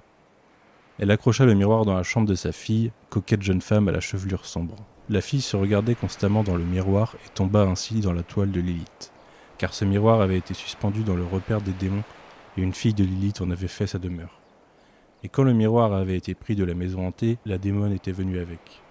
Car tous les miroirs sont un passage vers l'autre monde et mènent directement à la caverne de Lilith. C'est la caverne dans laquelle s'est réfugiée Lilith après avoir abandonné Adam et le jardin d'Éden pour l'éternité. La caverne où elle s'accouple avec ses amants démoniaques. De ces unions, une multitude de démons sont nés, quittant la caverne en masse pour envahir le monde. Et quand ils veulent revenir, ils sautent simplement dans le miroir le plus proche. C'est pourquoi on dit que Lilith fait de chaque miroir sa maison. Clairement, cette histoire nous ramène à l'image du miroir régulièrement utilisée dans Twin Peaks. Objet qui nous sert à voir le vrai visage du démon habitant les gens qui y jonchent la série.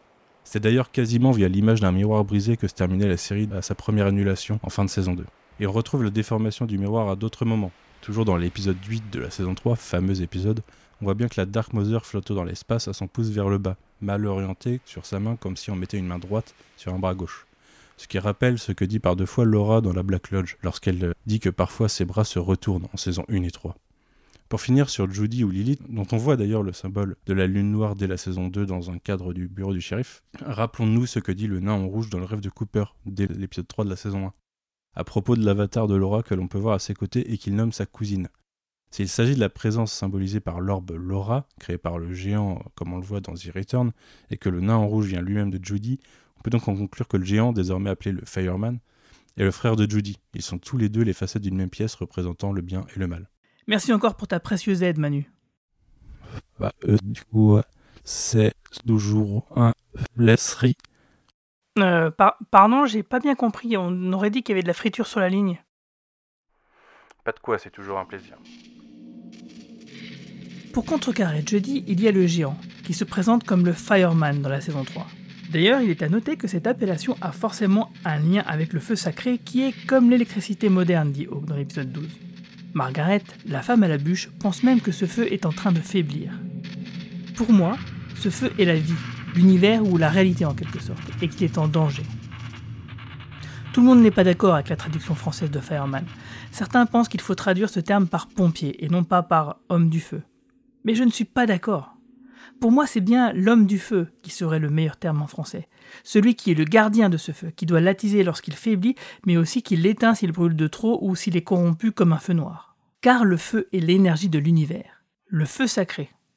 Margaret dit dans l'épisode 10 qu'elle sentait ce feu faiblir, comme si l'univers allait s'éteindre et que tout allait finir. Ce que semblait confirmer la chanson qui suivait et concluait l'épisode, No Stars.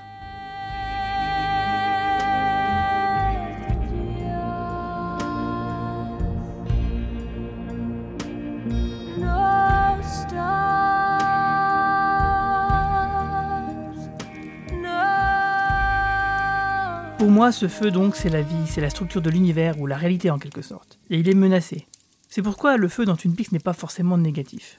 De plus, le mot pompier se dit souvent firefighter en anglais, même si fireman est possible. Donc si Lynch avait voulu faire passer l'idée d'un pompier, je pense qu'il aurait plutôt utilisé le terme firefighter.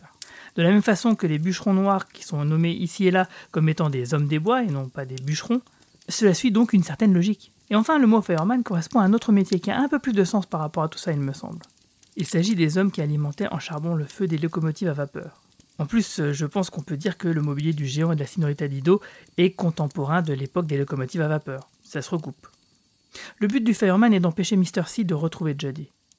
Alors que ce dernier avait enfin récupéré les coordonnées qui lui permettraient de parvenir à ses fins, le fireman est là en embuscade, dans l'épisode 17. Il piège Mr. C et change le lieu de destination des coordonnées de la maison des Palmer pour que cela devienne le bureau du shérif, où il sera définitivement mis hors d'état de nuire par une autre partie du plan du géant. Et là je parle bien sûr du jeune anglais avec un gant en caoutchouc. Le Fireman a mis en place pas mal de stratégies pour en arriver là, et cela semble fonctionner. Le premier enjeu de cette saison qui était de court-circuiter le double maléfique de Cooper et de le renvoyer dans la Black Lodge aboutit enfin. Mais ce n'est pas là finalement le danger le plus important. Au-delà de Bob, des doppelgangers et autres esprits, le véritable antagoniste de Twin Peaks est donc Jodway, alias Jody, alias Mother ou alias Babalon et Lilith, qui sont, comme nous l'avons vu il y a quelques minutes, les figures mythologiques les plus proches de ce personnage. Dans l'épisode 17, je vous le disais, Gordon nous apprend que depuis quelques années, sans doute depuis le milieu de la saison 2, le Major Briggs avait identifié et fait la découverte de Jody, une entité malfaisante extrêmement puissante qu'il fallait déjouer. Pour cela, Gordon, Briggs et Cooper avaient prévu un plan pour la débusquer. Nous ne savons pas exactement quel était ce plan concrètement, mais nous pouvons imaginer que Cooper en suit les grandes lignes dans le final de la saison 3. À savoir, sans doute, confronter la Mother Jody avec l'orbe de bonté créée par le géant et qui s'était matérialisée en Laura Palmer, comme ce qui nous a été montré dans l'épisode 8. À ce moment, nous pensions que le Fireman agissait ainsi pour contrecarrer Bob, mais en réalité, il s'agissait plutôt de court-circuiter la Dark Mother, car celle-ci déversait bien trop de démons suite à l'explosion atomique.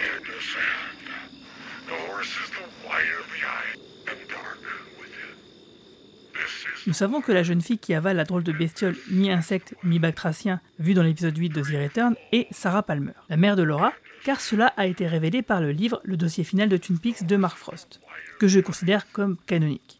Mais mettons tout de même de côté ce livre. Qu'est-ce qui pourrait nous permettre de penser que Sarah est possédée par Jodie Rien qu'avec les éléments de la série télé. Bah, tout d'abord, cela expliquerait ses visions dans les deux premières saisons. Mais surtout, cela explique son comportement dans la saison 3 et le sens que nous pouvons donner aux événements. Et Philip Jeffries affirmera que Cooper a déjà rencontré Jodie, même si celui-ci ne sait pas qui elle est. De plus, les coordonnées que Ruth Davenport avait récupérées avec Hastings mènent à un portail près de Twin Peaks, devant déboucher vers Jodie. Et ce portail est braqué sur la maison des Palmer. Le Philip Jeffries vu dans le film venait sans doute du futur et avait déjà ses connaissances et en a informé Gordon, alors incapable de comprendre à l'époque. Son enquête sur Jodie l'a probablement amené à se métamorphoser pour une raison ou pour une autre par la suite. on sait que la vraie raison, c'est que David Bowie n'a pas pu participer au tournage de cette saison. En tout cas, si le géant sait que c'est dans la maison, sous-entendu Jodie est quelque part dans leur réalité, Jeffries sait où Mother est précisément. Il sait que Jodie est potentiellement Sarah Palmer, la mère de Laura, car c'est elle, la jeune fille dans l'épisode 8, qui avale la bestiole. Il s'agissait d'un prérequis, à mon avis, pour que Jodie puisse posséder Sarah un jour. Ça ne veut pas dire que Sarah était possédée tout ce temps par Jodie. C'était une sorte de pied-à-terre pour Jodie, on va dire. Parce que ce n'est pas vraiment le cas quand on y réfléchit dans les deux premières saisons, et durant une bonne partie de la saison 3. Bah sinon, tout simplement parce que logiquement la fin du monde aurait déjà eu lieu, car je vous rappelle que Bob possédait déjà Leland, qui était le mari de Sarah, s'ils étaient déjà ensemble, et que, bon bah voilà quoi. Ça vous paraît confus? Ne vous inquiétez pas, cela deviendra plus clair avant la fin de ce podcast. Pour le moment, concentrons-nous sur le fait qu'à la fin de l'épisode 17, Jodie, sans doute en pleine possession de ses moyens, elle sent que Cooper met son plan à exécution. Il part sauver Laura en retournant dans le passé pour enrayer la chaîne des événements dramatiques qui ont découlé de sa mort, mais peut-être aussi de faire se confronter Laura à Jodie. Ce changement va créer une deuxième ligne temporelle. Mais pas une ligne temporelle parallèle à la première, euh, puisque cette deuxième ligne temporelle va finalement écraser petit à petit la première. C'est peut-être ce changement qui va permettre à Jodie d'émerger en Sarah. Cette dernière aura donc plus d'un tour dans son sac et ne s'en laissera pas compter. Elle utilise son pouvoir pour faire disparaître Laura de la réalité de Cooper. Ainsi, la Laura qui était morte disparaissait dans la Black Lodge durant l'épisode 2, en hurlant avant que le rideau ne se lève, révélant la présence d'un cheval et donc de Jodie.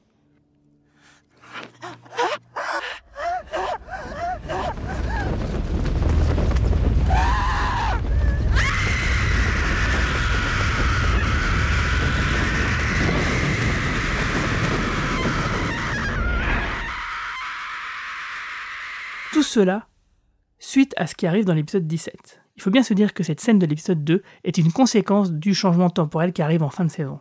Est à mettre à côté du moment où Sarah casse le cadre de Laura Palmer et au moment où Laura disparaît lorsque Cooper est dans le passé. La façon de procéder est bien sûr complètement obscure, mais lors de la disparition de Laura dans le passé, déjà il y a le bruit qui est bien produit par Jodie. C'est même sa signature.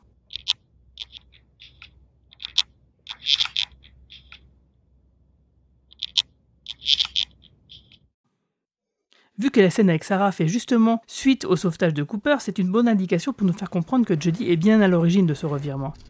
Et vu ce qui suit également, car suite à l'éclatage du cadre et ses gestes un peu bizarres, hein, sur la photo de reine du bal de Laura, qui ne semble pas s'abîmer, ça ressemble vraiment à une sorte de rituel étrange. Et la conséquence semble bien que Laura disparaisse de la réalité. Elle essaie donc de casser un portrait de Laura qui se trouve sous verre, mais le temps se rembobine donc sans cesse. Nous voyons la même boucle de quelques secondes. Ce qui rappelle d'ailleurs la scène où Sarah regarde un match de boxe qui tournait en boucle, plus tôt dans la saison. On ne va pas chercher ici à expliquer le mécanisme d'un tel procédé pour extirper Laura de la réalité de Twin Peaks, pour la placer dans un autre monde, un autre univers, celui qu'on découvrira dans l'épisode 18. Mais on peut quand même y trouver quelques ficelles. Par exemple, est-ce que vous vous souvenez à quel autre moment un cadre de Laura est brisé durant la série? Dans le célèbre épisode 3 de la saison 1, juste avant que Cooper ne se rêve 25 ans plus tard dans la Black Lodge. C'était durant une scène où un Leland fou de douleur danse avec la photo de Laura. Sarah intervient, ils se disputent et le cadre de la photo est brisé. C'est un peu comme si cet événement créait un pont, une passerelle d'environ 25 ans entre le début et la fin de la série. Ce qui est fort à propos étant donné que Cooper voyage de 2016 à 1989 pour empêcher la mort de Laura dans les épisodes 17 et 18 de la saison 3. Vous ne trouvez pas? Et pour compléter cette heureuse coïncidence, il y a un autre effet de miroir entre la version de la série des années 1990 et celle des années 2010. Bah oui, il y a aussi une parenthèse. Leland et Sarah brisent le cadre provoquant alors peut-être même le rêve de Cooper, hein, pourquoi pas car un tunnel temporel se crée sans doute dans l'épisode 3, ce qui permettrait à Cooper de capter les éléments de son rêve. Ça se passe pendant l'épisode 3 de la série des années 1990. Et le dernier épisode avant la résolution de l'affaire Palmer est le 15e, si on compte les deux premières saisons comme un ensemble. Bah, ça rappelle quand même la parenthèse Doogie des épisodes 3 à 15 de la saison 3. 3 et 15, 315. Les chiffres, Lynch et Frost, c'est vraiment une véritable histoire d'amour. Mais quelle est l'origine de cette mère de tous les démons associée à la lune noire? Judy, la Dark Mother, nommée Babylon dans l'histoire secrète de Twin est clairement l'une des émanations de cette figure mythologique qu'est comme on l'avait vu plus tôt. Comme Tammy l'explique bien dans le dossier final, Judy est en fait le nom d'une ancienne entité de la mythologie sumérienne. Ce nom était utilisé pour décrire une espèce de démon vagabond qui s'était enfui du monde souterrain et parcourait le monde arrachant les âmes des victimes qu'il rencontrait. Ces démons se nourrissent de Garmon Bonzia, de douleur et de chagrin. Ces êtres apparaissent sous forme mâle et femelle, Judy indiquant une femelle et Baal un mâle. Les civilisations sémitiques faisaient allusion au dieu Saturne en tant que Elle, la déité suprême qui était représentée par un cube noir. Le cube noir est un vestige de cette ancienne vénération du dieu sumérien El. Voilà sans doute pourquoi un cube est utilisé pour essayer de capter Judy à New York. Dans la mythologie romaine, la cruauté potentielle de Saturne a été renforcée par son identification avec Chronos, connu pour avoir dévoré ses propres enfants. Il a aussi été assimilé au dieu carthaginois Baal Amon, à qui des enfants ont été sacrifiés, ou même au dieu Seth de la mythologie égyptienne. Ce qui nous amène à penser que Saturne égale Elle, égale Baal, égale Bob, soit l'incarnation du mal, telle une figure réinventée du mal, tel un Satan tout de jeans vêtu. Satan étant d'ailleurs dérivé du mot Saturne, la planète froide que les anciens considéraient comme étant la planète la plus éloignée du Soleil.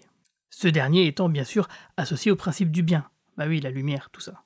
Saturne était alors le corps céleste qui était le moins exposé à la lumière divine du Soleil, et est donc associé avec le froid et le principe du mal et de la nuit. La planète Saturne était comme le Soleil consacré au plus ancien et plus grand des dieux, à El ou Baal. Ainsi Saturne deviendra dans la cosmologie secrète comme en occultisme le Soleil noir, le principe du mal. Et il faut y ajouter encore la planète Jupiter, son fils mythologique, qui était aussi consacré à Baal. Ah, tout ceci ne peut pas être le fruit du hasard, et permet de mieux comprendre les motivations de ces entités mystérieuses et insaisissables. Pour enfoncer le clou, que trouve-t-on posé sur le petit meuble de la Black Lodge à côté du fauteuil? Un détail que je n'avais pas du tout remarqué ou que j'avais peut-être oublié?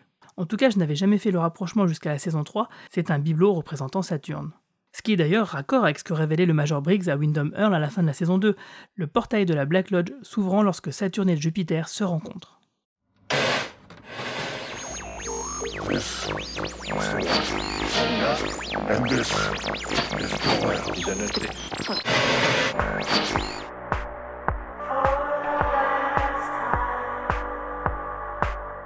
Je vous disais plutôt que je ne comprenais pas pourquoi le dossier de l'archiviste, qui était en réalité le Major Briggs, dossier découvert en juillet 2016 dans lequel des éléments sur Cooper étaient révélés, mais aussi sur le cube en verre et bien d'autres choses, pourquoi ni Tammy ni Gordon ne l'évoquaient durant la saison 3, qui se déroule fin septembre et début octobre?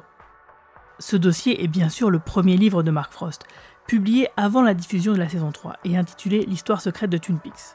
Dans le deuxième livre, le dossier final de Twin Peaks, publié après la saison 3, nous avons cette raison qui fait que le dossier secret du Major Briggs n'est pas du tout mentionné durant la saison 3. C'est parce qu'en fait, il aurait été découvert quelques semaines après la découverte de Ruth Davenport. Donc forcément en octobre et pas en juillet 2016. Dans le deuxième livre, Mark Frost y décrit très précisément l'enchaînement des événements.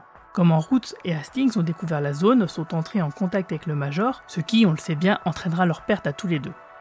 Ruth Davenport a donc précieusement caché le dossier de Briggs dans le sous-sol de son immeuble, et celui-ci aura été découvert par des enquêteurs quelque temps après les événements de la saison 3.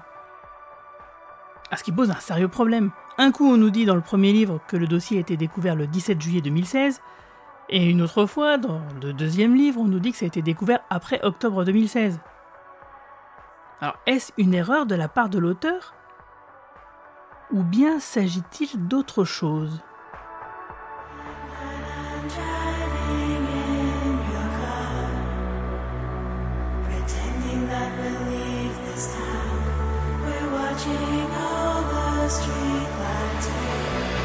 Drink full.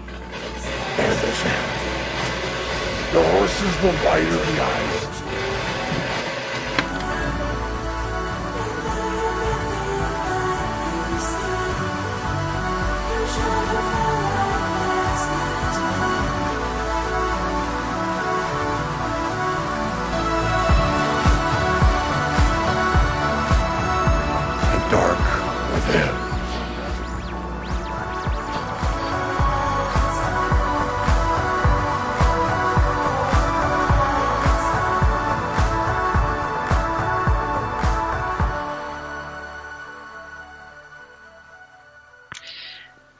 Diane, it's time to lay this all out as we now have it.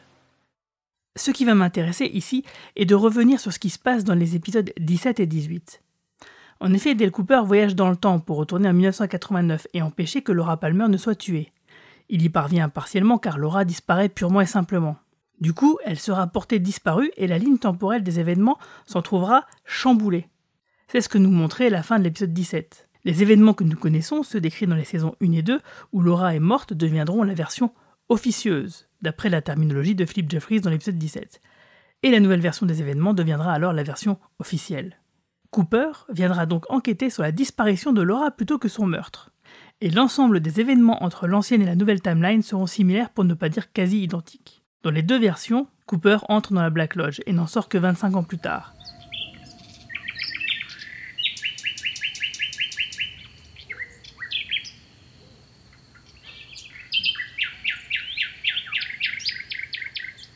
Mais si on nous a expliqué que si Bob cherchait Jodie, comment se fait-il que leurs hôtes, Leland et Sarah, furent mariés et que Mr. C n'en sache rien et mettent tout sans dessus-dessous pour la retrouver? La fille du Nouveau-Mexique dans l'épisode 8 est Sarah.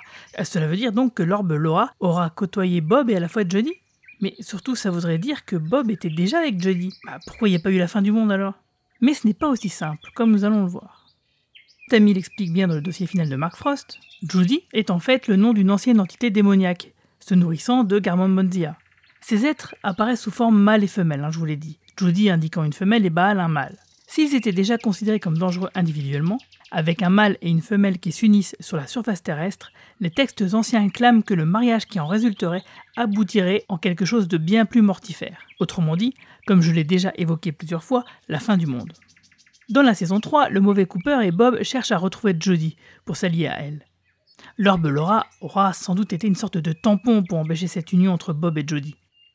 Mais l'explication la plus logique est que Jody possède Sarah que depuis récemment. Ou plutôt que celle-ci était comme endormie tout ce temps. La bestiole avalée en 1956 par Sarah n'était alors pas vraiment ou pas directement Judy. Ce n'était qu'une sorte de prérequis pour avoir un autre avenir de Judy.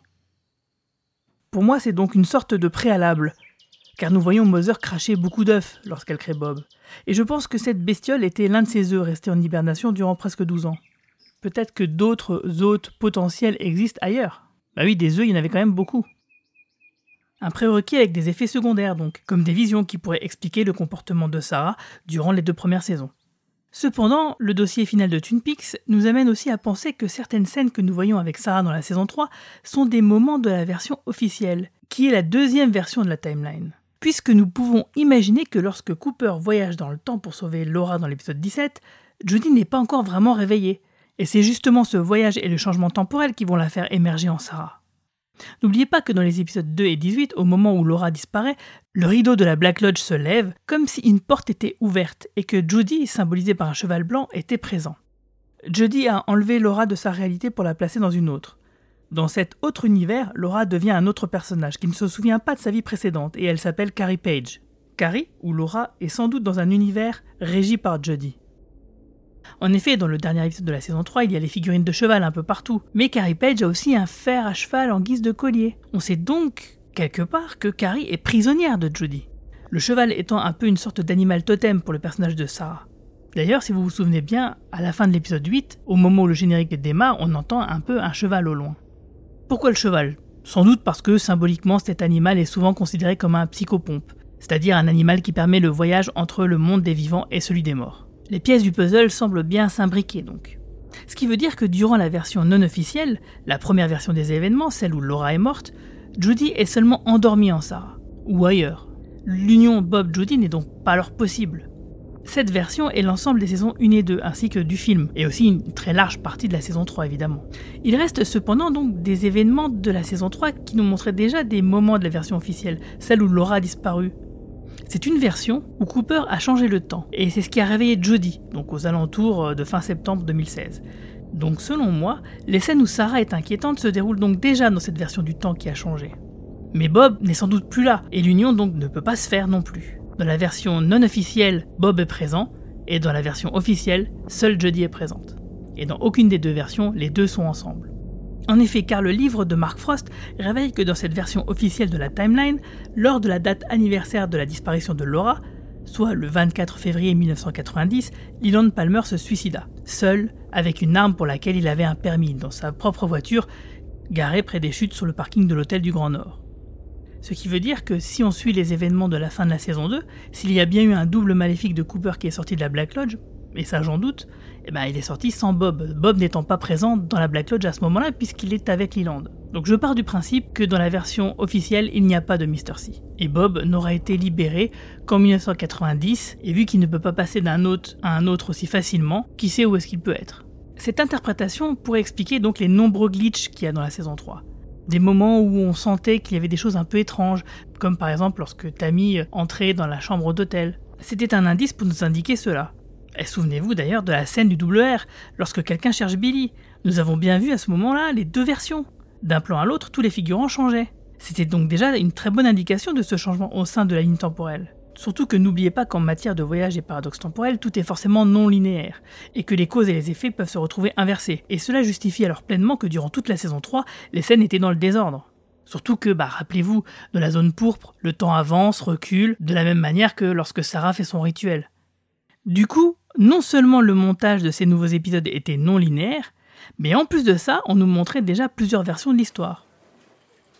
De plus, la scène dans l'épicerie où Sarah panique parce qu'il y a de la viande séchée de bœuf et qu'elle trouve que le magasin a changé, bah c'est sans doute parce que Sarah ressent le changement temporel effectué par Cooper et qu'elle ressent que Jodie arrive. De la même manière que les souvenirs se modifient petit à petit, comme indiqué dans le dernier livre de Mark Frost. Le changement temporel se matérialise un peu comme une tache d'huile qui s'étend. Et cela peut être euh, de la viande séchée qui change dans son magasin préféré. Un coup c'est de la dinde, un coup c'est autre chose, contrairement à ce qu'on a toujours cru savoir. Un effet Mandela puissance 1000. Et c'est sans doute ce que ressent Sarah dans cette scène-là, et c'est pourquoi elle panique. Jodie arrive. Uh, could I have a carton of please?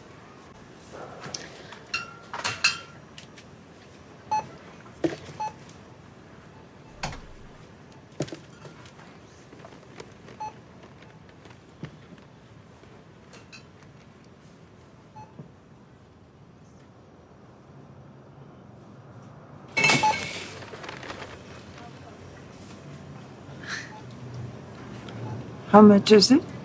133.70.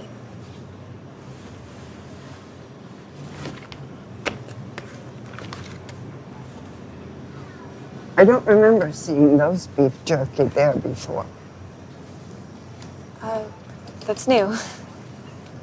What type is it? Uh, it's turkey, not beef. Is it smoked? Uh, I, I think so.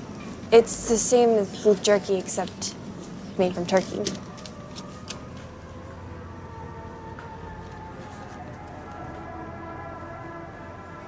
Were you here when they first came? Uh, yes, they brought it in a couple weeks ago. The room seems different. Et ce sera chose faite, Jodie sera là. Sa scène d'après avec Hawk, où l'attitude de Sarah est radicalement différente, bah c'est parce que tout simplement elle est déjà habitée à ce moment-là. Jodie est dans la maison. Hello, Sarah. Hawk. I'm meaning to stop by. Some old cases popped up, and I thought about you. That's very kind of you. But I suppose you're really here because of what happened in the grocery store. Yeah, I heard about that. People were worried about you. I just don't know what came over me. You're okay now. Entre ça et la scène où on cherche Billy et où d'un plan à l'autre les clients du double R sont radicalement différents, cette scène où Norma fait encore d'ailleurs ses comptes, euh, bah, elle n'a pas d'autre utilité a priori. Et ça nous explique aussi pourquoi des scènes dans la Black Lodge sont similaires mais différentes entre les épisodes 2 et 18. Il y a certaines scènes qui font partie d'une timeline en épisode 2 et d'une autre timeline en épisode 18. Cela explique le plan du siège vide dans l'épisode 18. Laura devrait y être, comme dans l'épisode 2, mais le temps a changé. Laura n'étant plus morte, elle ne peut donc pas être présente dans la Black Lodge à ce moment-là, car envoyée par Jodie dans ce qu'on va appeler le troisième monde. Et c'est pourquoi il y a un plan sur ce fauteuil vide. Et de la même manière, cela nous explique pourquoi il y a deux versions de la scène avec Leland dans la Black Lodge. Et si on se place du point de vue de la version officielle, celle où Laura a disparu, bah du coup la demande de Leland à Cooper pour que ce dernier la retrouve bah, prend tout son sens. Et enfin, et surtout j'ai envie de dire, cela explique pourquoi Cooper disparaît dans la première scène post-générique, après sa conversation avec le géant. Et ce, de la même manière que le cadavre de Laura à la fin de l'épisode 17. D'ailleurs, le géant à ce moment-là lui dit Vous êtes loin.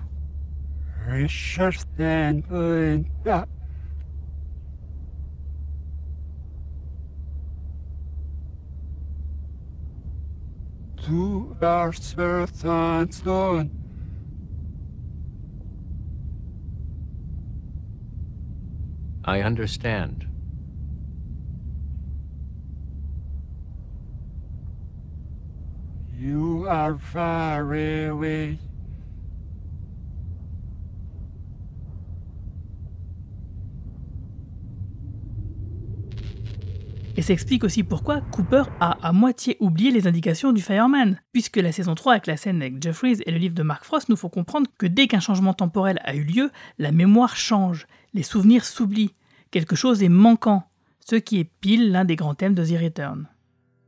Cooper est sans doute sincère quand il dit qu'il a bien tout compris, l'histoire avec Richard et Linda, tout ça. Sauf que comme il a modifié jusqu'à sa propre histoire, bah ce moment est devenu inexistant. Et il n'en a que des souvenirs partiels, et a oublié sans doute le plus important, qui est peut-être ce que chuchote Laura, et qui restera finalement le plus grand mystère de la série, à tout jamais. Cooper a donc oublié une chose essentielle que lui dit Laura dans la Black Lodge, juste avant de disparaître de la version non officielle. Moment qui est donc devenu inexistant du fait du changement temporel. Et c'est pourquoi la série se termine sur cette image en surimpression dans le générique final. Cette info, Cooper en a besoin, mais ne s'en souvient plus, car elle vient d'un moment qui pourtant n'a jamais existé. Une fois que cette histoire de changement temporel et que ses effets sont établis et expliquent certaines choses, nous pouvons nous interroger alors sur le final. Que se passe-t-il vraiment à la fin de l'épisode 18 Certains pourraient penser que Cooper, à la fin de l'épisode 18, est coincé dans une timeline alternative, dans la version officielle. Ce qui n'est pas une bonne façon de penser à mon avis, puisqu'il n'y serait pas coincé. S'il est dans une timeline alternative où Laura aura disparu, bah ça serait pas grave en fait. Au contraire, il pourrait dire qu'il l'a retrouvée. Il se trouverait juste alors dans une version de l'histoire où les gens ont des souvenirs différents. Et alors? Il n'y aurait donc plus d'enjeu si tel était le cas, car Cooper serait à un endroit voulu, qui serait sa nouvelle réalité, celle qu'il aurait créée avec peu de différence de la timeline originelle. D'ailleurs, il s'en souviendrait même plus euh, qu'il y en avait une autre avant. S'il semble aussi désappointé, c'est bien qu'il n'est pas à l'endroit et au moment voulu. Il est donc coincé dans ce que j'appelle le troisième monde. Un vrai monde parallèle et non pas une timeline alternative. Il n'y a pas de timeline alternative ou parallèle en fin de compte. Toute modification annule et remplace la timeline en cours. Il n'y a donc qu'une seule ligne temporelle et non pas deux différentes nées d'un schisme. Donc si Cooper est coincé, ça ne peut être que dans un autre monde, vraiment différent.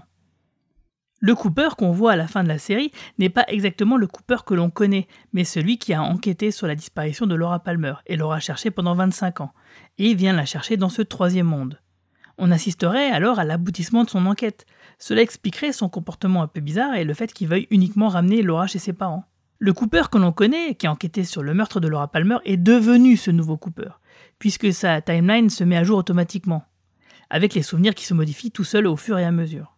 En effet, Tammy déclare à la fin du deuxième livre de Mark Frost que l'affaire de la disparition de Laura Palmer est encore listée comme ouverte, avec une enquête toujours en cours. Lorsque Tammy a parlé de ça à Hawk, Andy et Bobby, ils ont tous eu une expression étourdie et confuse, comme s'ils étaient perdus dans le brouillard sans pouvoir se souvenir correctement des faits, ou en tout cas focaliser leurs esprits sur quelque chose qui s'est déroulé il y a si longtemps. Chacun d'eux semblait se dire alors oui c'est vrai, c'est comme ça que je m'en souviens.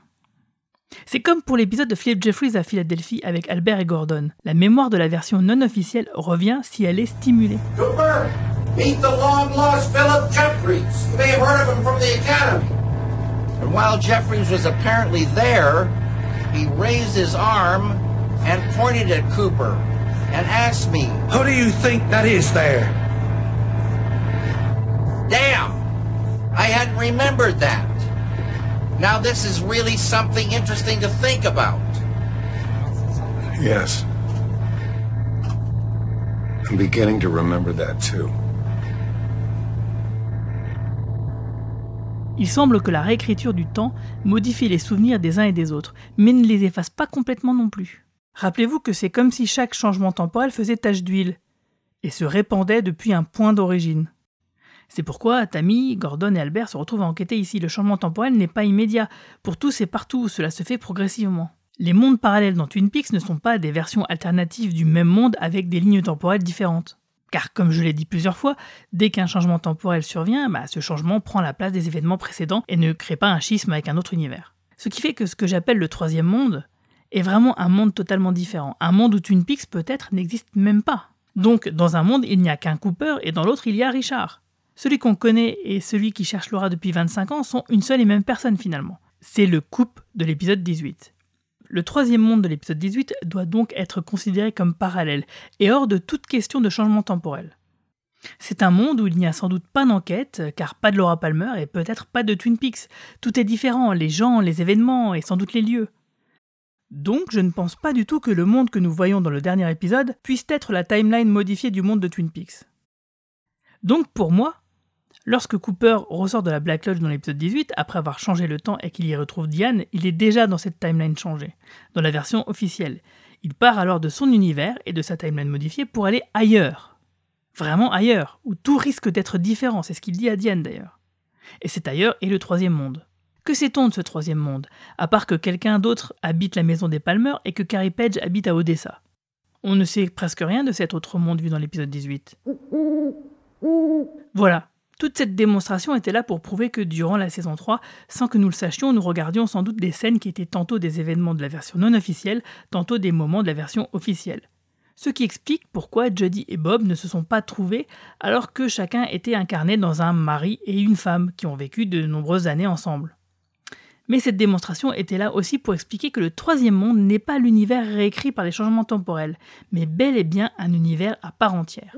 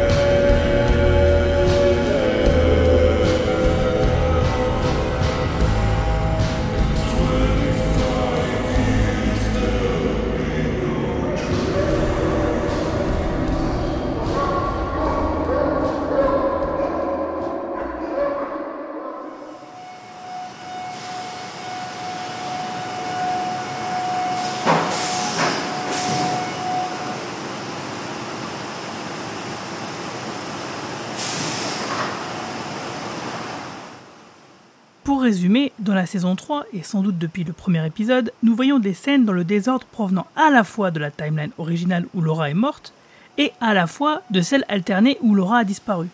Il est difficile, voire impossible de savoir quelles scènes exactement appartiennent à quelle timeline. Sauf bien sûr pour les scènes en noir et blanc, parce que le passage du noir et blanc à la couleur dans l'épisode 17 correspond au moment où il y a le changement temporel justement. Mais aussi les scènes qui gravitent autour de l'intrigue Doogie à Las Vegas et celles de Mr. C, qui sont logiquement issues de la version non officielle. Les scènes où Sarah Palmer est inquiétante viennent fatalement de la nouvelle version officielle, puisque Tammy en parle dans le deuxième livre et qu'elle-même commence à faire partie de cette nouvelle version des événements. Certains moments de la saison 3 font peut-être partie des deux versions d'ailleurs. L'ensemble est donc un peu flou et vague, ce qui peut expliquer que certains moments sont parfois difficiles à raccorder entre eux, comme avec ce que je vous disais par exemple sur l'épisode 7, où Andy enquête à propos du camion, et si on se réfère à la montre d'Andy qui indique un 10, eh ben ça peut pas être un 10 septembre ou un 10 octobre, et on se demande à quel moment appartiennent ces scènes. Et du coup, bah forcément, ce mécanisme de deux lignes temporelles, c'est très pratique pour justifier alors toutes les possibles incohérences. Je pense d'ailleurs que beaucoup de choses rattachées au fameux Billy, que l'on recherche un peu partout, pourraient faire partie de cette nouvelle timeline. Ce qu'il faut retenir, c'est que dans la version non officielle, Mr. C et Bob recherchent Jodie, qui est potentiellement Sarah. Toujours est-il que dans la version officielle, Mr. C et Bob ne sont pas sortis de la Black Lodge en 1989. Et seule Jodie est présente. L'union ne peut donc pas se faire. Comme Dale Cooper a changé le passé pour lui aussi, ce qui est logique, ce que ce dernier a vécu dans la version officielle est sans doute qu'il est entré dans la Black Lodge à la poursuite de Wyndham Earl, comme nous l'avons vu dans la saison 2. Mais comme Bob n'y est pas présent, car Leland n'est pas encore mort car il se suicidera seulement l'année suivante, le double de Cooper ne sort pas de la loge. Cooper restera cependant 25 ans à l'intérieur, sans doute en suivant un plan par rapport à Jodie. Mais il n'y a pas de Laura Palmer présente non plus dans la loge pour lui chuchoter quelque chose à l'oreille puisqu'elle n'est pas morte et qu'elle ne peut donc pas être présente non plus dans la loge. Avec ces idées en tête, lorsque vous reverrez les épisodes 2 et 18, tout ceci sera plus clair, j'en suis sûr. Et Cooper sort donc sans encombre de la loge 25 ans après pour retrouver Diane, la vraie Diane, qui n'a donc pas été violée par Mr. C, et qui n'est donc pas un tulpa, et voyager enfin vers le troisième monde pour retrouver Laura et la ramener chez elle. Du coup, dans la version non officielle, lorsque le géant donne ses indications à Cooper et que celui-ci semble parfaitement les comprendre, il va pourtant en oublier la moitié dans la version officielle, lorsqu'il sera dans le troisième monde. Puisque Cooper n'aura pas vraiment vécu ce moment dans la timeline alternée. Comme l'indique sa façon de disparaître à la fin de la première scène du premier épisode.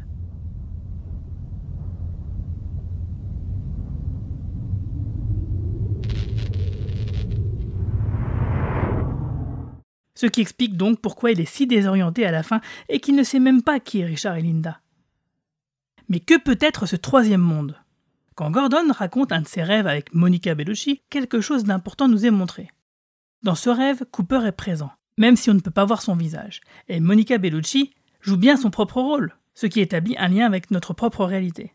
Elle affirme à Gordon que nous sommes tous comme le rêveur qui rêve et ensuite vit à l'intérieur du rêve. Mais qui est le rêveur? Gordon Cooper Dreams and then lives inside a dream. We are like the dreamer who dreams and then lives inside the dream. I told her I understood. And then she said,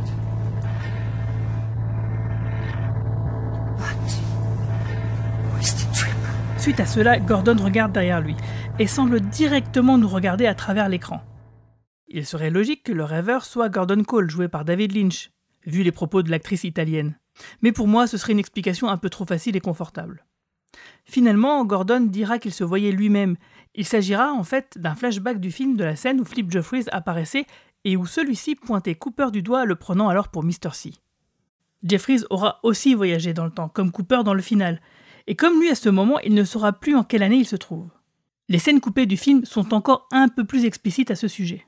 Albert et Cole semblent avoir oublié ce moment, comme s'il avait été effacé de leur mémoire, ce qui est normal, car cela fait partie d'une ligne temporelle oubliée, celle de la version non officielle. D'ailleurs, qui sait combien de versions existent en réalité? À l'époque de la diffusion de la saison 3, dès ma première vidéo sur YouTube, je disais que l'intrus, c'est dans la maison dont parle le géant, était Mother. En effet, Mother frappe à la porte et essaye de rentrer. Si l'endroit où se trouve le géant, la zone pourpre et la White Lodge, il y a fort à parier que celle-ci est sur le point de se faire envahir par les pires sentiments, par Mother. Le géant, lui, essaye de protéger le feu, de l'empêcher d'être corrompu, que le monde ne tombe dans les ténèbres. Je me demandais alors à l'époque si Mother, si Judy, venait d'un endroit hors des loges et du monde des hommes.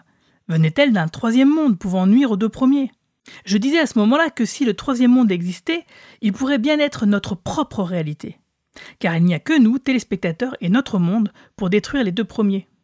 Le tout serait alors une véritable mise en abîme. Dans l'épisode 17, Del Cooper affirme que tout le monde vit dans un rêve. Il y a sans doute une sorte de prise de conscience de cette situation, même si elle n'est pas totalement exprimée. Car il y a effectivement un troisième monde avec l'épisode final. Troisième monde dans lequel est projetée Laura Palmer, transformée alors en Carrie Page. Diane en Linda et Cooper en Richard. Un monde totalement désenchanté, loin de l'univers coloré et très sombre de la fiction Twin Peaks. Dans ce monde, tout est cru, banal et terriblement réaliste. Fini les stations à essence en forme d'image d'épinal. On se retrouve dans un quotidien morne que nous connaissons tous très bien. Même Cooper, qui s'est détaché de sa joie de vivre, paraît froid et trop normal. Tout cela a vraiment une atmosphère de réalité, à tel point que Alice Tremont, qui ouvre la porte dans la dernière scène, est en réalité la véritable propriétaire de la maison dans laquelle est tournée la série pour être la maison des Palmer. Yes. FBI. I'm Special Agent Dale Cooper. Is Sarah Palmer here? Who? Sarah Palmer. No, there's no one here by that name. Do you know Sarah Palmer? No. Est-ce un indice qui signifie que nous sommes dans la réalité? En fait, oui et non. Tout ceci indique qu'il y a bien un changement de monde et que nous passons de l'exubérance d'un univers fictionnel à une réalité bien plus tangible et proche de nous, mais qui n'est pas totalement notre réalité non plus. En effet, puisque Alice Tremont n'est pas son vrai nom, qui est en réalité Marie Rieber. Les noms Tremont et Chalfont sont associés aux esprits qui s'incrustent dans les réalités sous la forme d'une grand-mère et de son petit-fils. On les a vus dans la saison 2 et dans le film Firewalk With Me.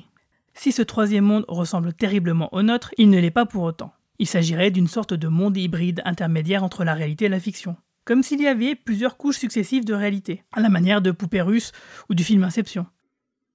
Lorsque Cooper et Diane traversent le passage du Miles 430, le changement qui s'opère est lent. Diane, le motel et la voiture ne changent que pendant la nuit, tandis que Cooper, devenu Richard, se réveille. Ceci est peut-être un autre indice, laissé par les scénaristes avec la chanson Sunny Vista, interprétée par les époux Thompson, qui s'appellent Richard et Linda. La durée de la chanson est précisément de 4 minutes 30. 430. Et le début de la chanson dit ceci. Dans Sunny Vista, tous vos rêves sont réalité. Comme pour signifier que Cooper, devenu Richard, est bien passé du rêve et de la fiction à la dure réalité de Jodie.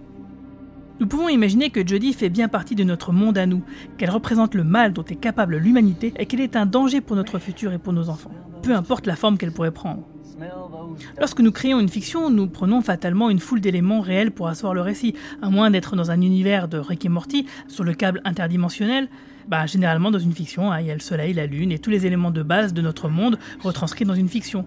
Une histoire ne s'invente pas euh, de A à Z. De la même façon que dans Twin Peaks, il y a eu un Richard Nixon, l'histoire du monde tel qu'on la connaît et peut-être donc Jodie. Puisque le mal existe, il est raconté et donc traverse les différentes couches de réalité et fiction existantes. Cooper et Diane en auraient donc traversé une afin de retrouver Laura. Nous pourrions déjà imaginer que quatre couches de réalité sont existantes dans la série, en partant de la plus fictionnelle à la plus proche de la réalité. Cela donnerait quelque chose comme le feuilleton Invitation for Love que regardent les personnages dans la saison 1, puis la série et le film Twin Peaks eux-mêmes, pour remonter jusqu'à ce que j'appelle le troisième monde. Ce monde hybride entre la fiction et la réalité, pour déboucher sur notre fiction au final. À moins que nous sommes nous-mêmes également les personnages d'une autre histoire. Qui sait?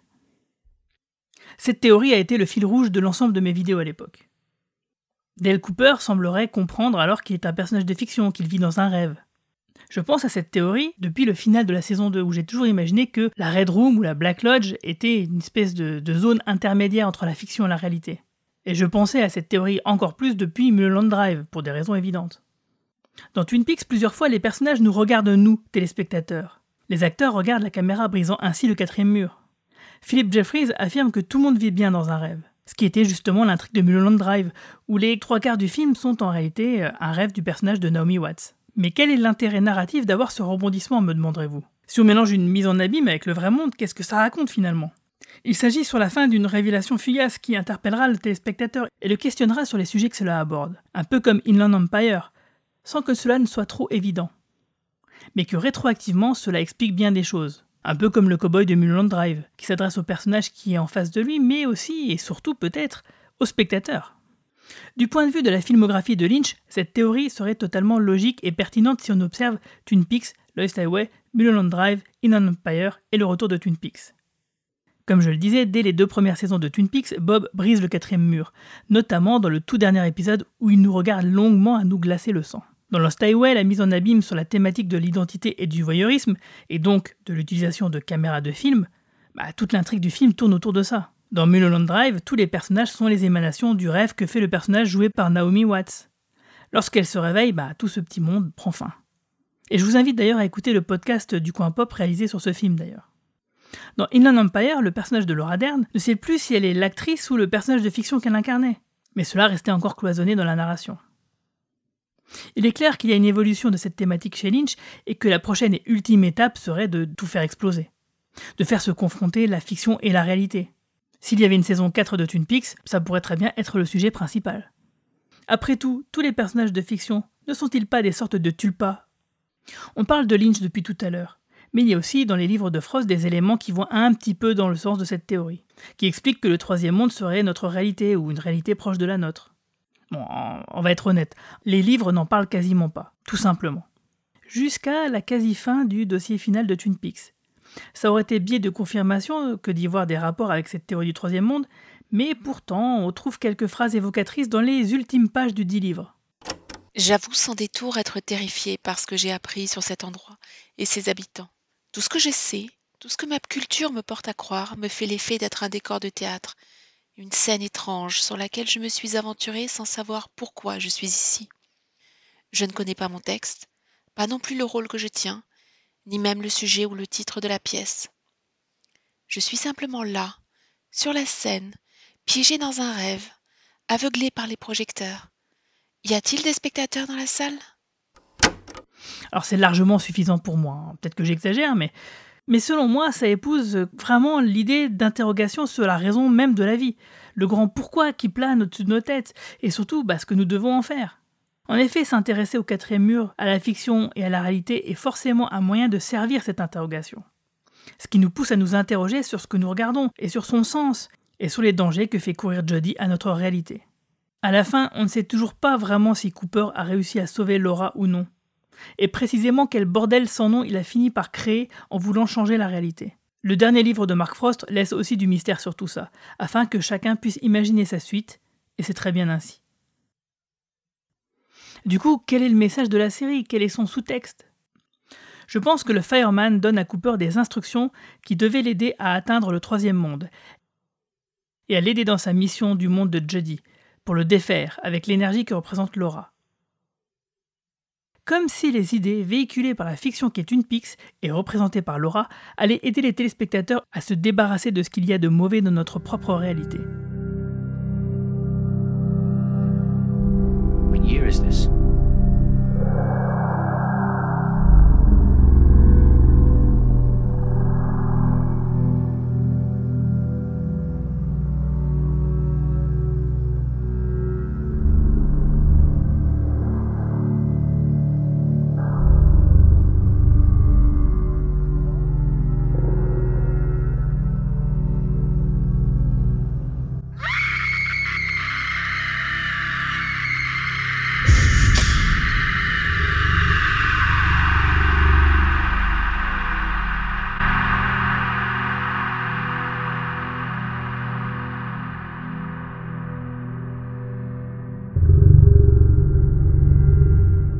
Peut-être que la fiction et l'art en général peuvent nous aider à prendre conscience de ce qui ne va pas dans notre monde, afin de ne plus être les téléspectateurs passifs, comme ceux du premier épisode. Un message simple, mais subtil et nuancé, sans pathos. Notre mission, comme celle de Dale Cooper, ne fait alors que commencer. Retrouver le monde enchanté de Twin Peaks, même si cela s'avère impossible. Il y a de fortes chances que la grande majorité des sous-intrigues laissées en plan soient des symptômes de la montée en puissance de Jodie sur Twin Peaks et sur notre monde comme si les angoisses des scénaristes avaient contaminé leur œuvre. et que si elle était sombre également auparavant, bah, elle était aussi malgré tout très positive. Et le mal était conscrit à la seule ville de Twin Peaks et à ses bois. Ici, nous sentons bien que les ténèbres se déversent sur le monde entier de notre réalité. Que le téléspectateur ait été autant forcé à se concentrer sur la saison 3, comme pour mieux la saisir, et finalement se l'approprier, bah, c'est une façon pour les scénaristes de nous transformer en spectateurs actifs, en enquêteurs, voire en personnages de la fiction. Comme pour mieux nous montrer que nous pouvons nous-mêmes être les acteurs de l'histoire de nos vies, et de ne pas laisser le monde sombrer, de ne pas le laisser à la Dark Mother. Comme le dit Paco Thielman, le grand Manitou français de l'exégèse télévisuelle, la mise à mort des téléspectateurs passifs dans le premier épisode de The Return est le symbole de ce que peut produire Jodie également dans notre réalité, si nous ne faisons pas preuve d'une extrême attention. Il ne faut plus laisser faire, mais agir. Ce sous-texte est à peine dissimulé, et on sera fatalement tenté de penser que le discours complotiste de Jacobi, bien que fouillé et bancal, déverse ici une certaine vérité. Comme le dit Nadine, c'est peut-être bien le seul à nous dire ce qui est vrai. Du reste, une œuvre filmée est avant tout une œuvre d'émotions sensorielles, avec lesquelles les scénaristes et les réalisateurs peuvent jouer. Mais une œuvre d'art se doit aussi, pour être complète, de questionner aussi le support sur lequel elle s'épanouit. Et cela, Twin Peaks ne manque pas de le faire. Non pas en singeant, mais en déconstruisant les dogmes télévisuels. Que cela soit en faisant du couple du premier épisode de la saison 3 un couple de téléspectateurs de la série Twin Peaks qui attend que quelque chose arrive enfin, un peu comme moi et ma femme par exemple, ou encore avec la Black Lodge dans le dernier épisode de la saison 2 qui pourrait reproduire un plateau d'émissions de variété, comme l'explique d'ailleurs très bien pas comme Thielman dans son livre Trois essais sur Twin Peaks. D'ailleurs, voici un extrait qui rejoint parfaitement ma façon de voir le sous-texte de Twin Peaks.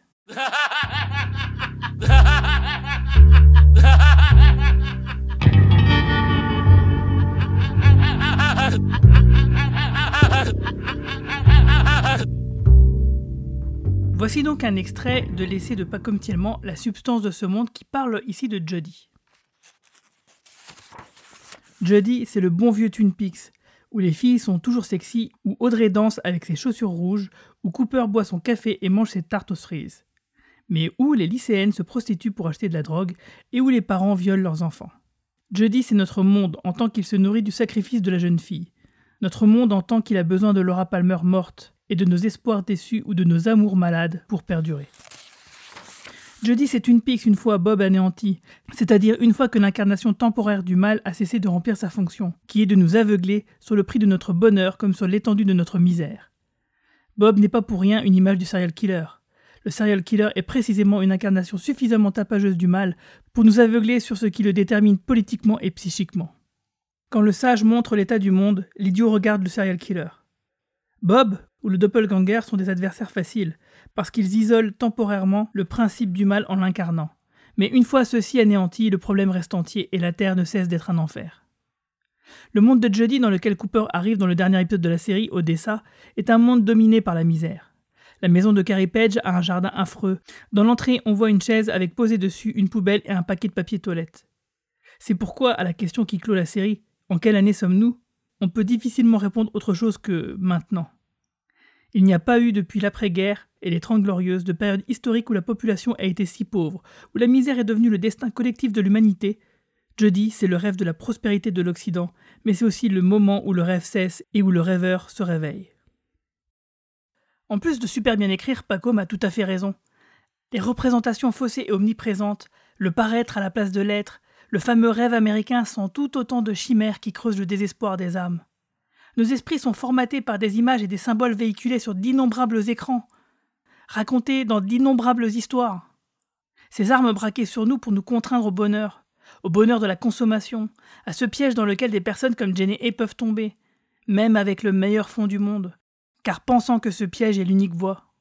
L'ennemi, c'est la télévision, c'est Hollywood, ce sont ces histoires fausses qu'on nous a racontées qui nous détournent de ce qui est juste et qui pourraient alors nous propulser, nous et toute notre société, dans l'abîme car le feu arrive. Mais ces armes peuvent aussi être saisies pour rétablir l'équilibre, montrer l'envers du décor, montrer la lumière comme l'obscurité. Et là encore, s'interroger sur le canal qui fait voyager les idées des esprits des auteurs aux téléspectateurs est sans doute la meilleure façon de nous faire nous voir nous-mêmes, en personnages de nos fictions, comme si nous étions des tulpas de nos vies. Nous jeter cette vérité en pleine face, afin que peut-être nous qui sommes les rêveurs puissions nous réveiller, pour nous sortir nous-mêmes de la merde. Kind of world are we living in where people can behave like this, treat other people this way without any compassion or feeling for their suffering? We are living in a dark, dark age, and you are part of the problem. Now, I suggest you take a good long look at yourselves because I never want to see either of you again.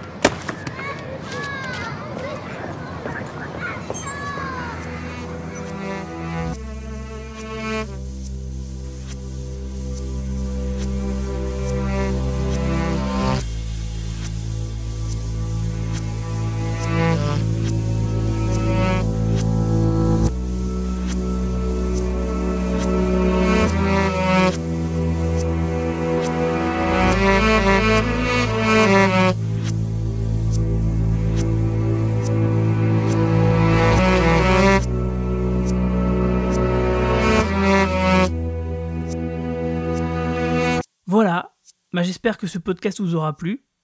Alors bien sûr, il restera toujours des zones d'ombre et des mystères non résolus. Les motivations et le déroulement des événements pour Philippe Geoffrey resteront toujours confus un peu pour moi. Tout comme ce qui se passe avec Diane sur le final, et tout un tas d'autres questions. Mais il ne tient qu'à vous de compléter mes conclusions avec les vôtres. Cependant, je reste convaincu que le déroulement des changements temporels et de leurs conséquences ou de la place et du message du troisième monde, même si ma vision n'est sans doute pas parfaite sur tous les détails, bah, la vue d'ensemble, je trouve qu'elle colle plutôt pas mal. Mais d'autres interprétations sont toujours possibles, et c'est ça la force de Twin Peaks, être suffisamment vaste pour que plusieurs visions puissent s'y retrouver et même cohabiter. D'ailleurs, je vous le disais bien au départ, mes théories sont à confronter et sans doute complémentaires avec d'autres. Pour cela, je vous conseille vivement de lire le livre 3 essais sur Twin Peaks de Pacom Thielman, mais aussi Sycomore Sycamour, car vous trouverez dans ses écrits des pépites d'interprétation du sous-texte des pics jumeaux. Et tout ça, c'est aux éditions PUF. Si vous êtes anglophone, je vous invite à regarder les vidéos de la chaîne Wow Lynch Wow, qui sont très sympathiques et bien d'autres encore, hein, si vous avez le temps.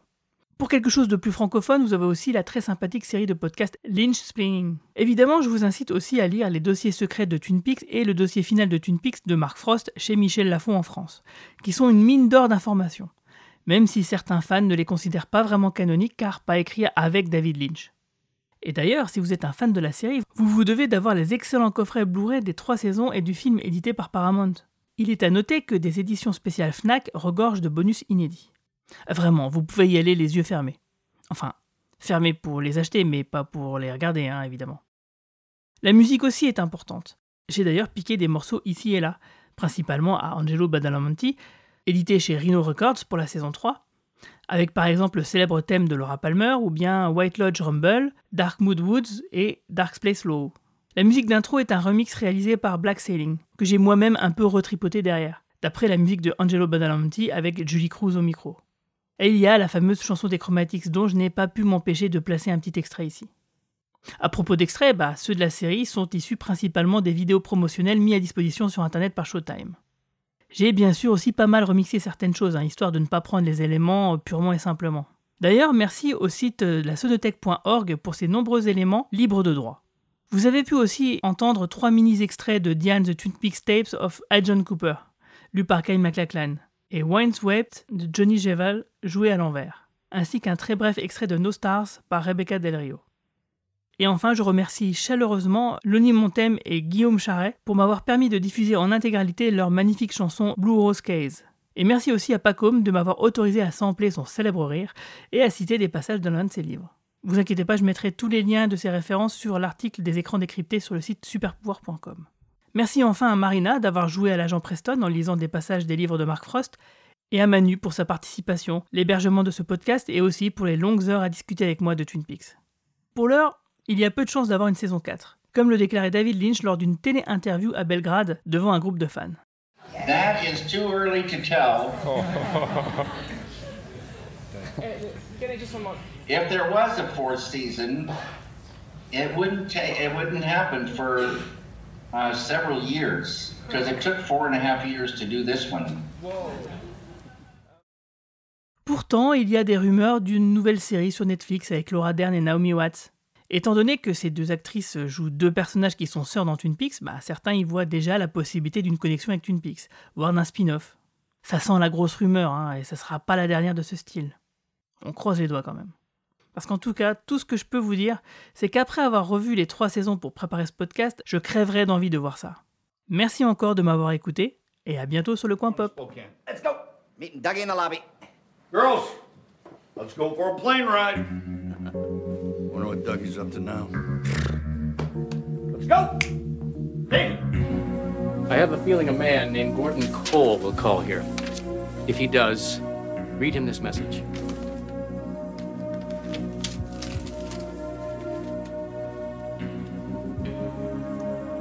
You're a fine man, Bushnell Mullins.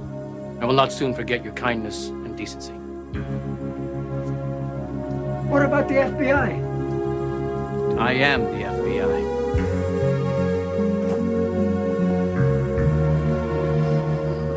Move over. I'll drive. But Dougie, Janie E., it's okay.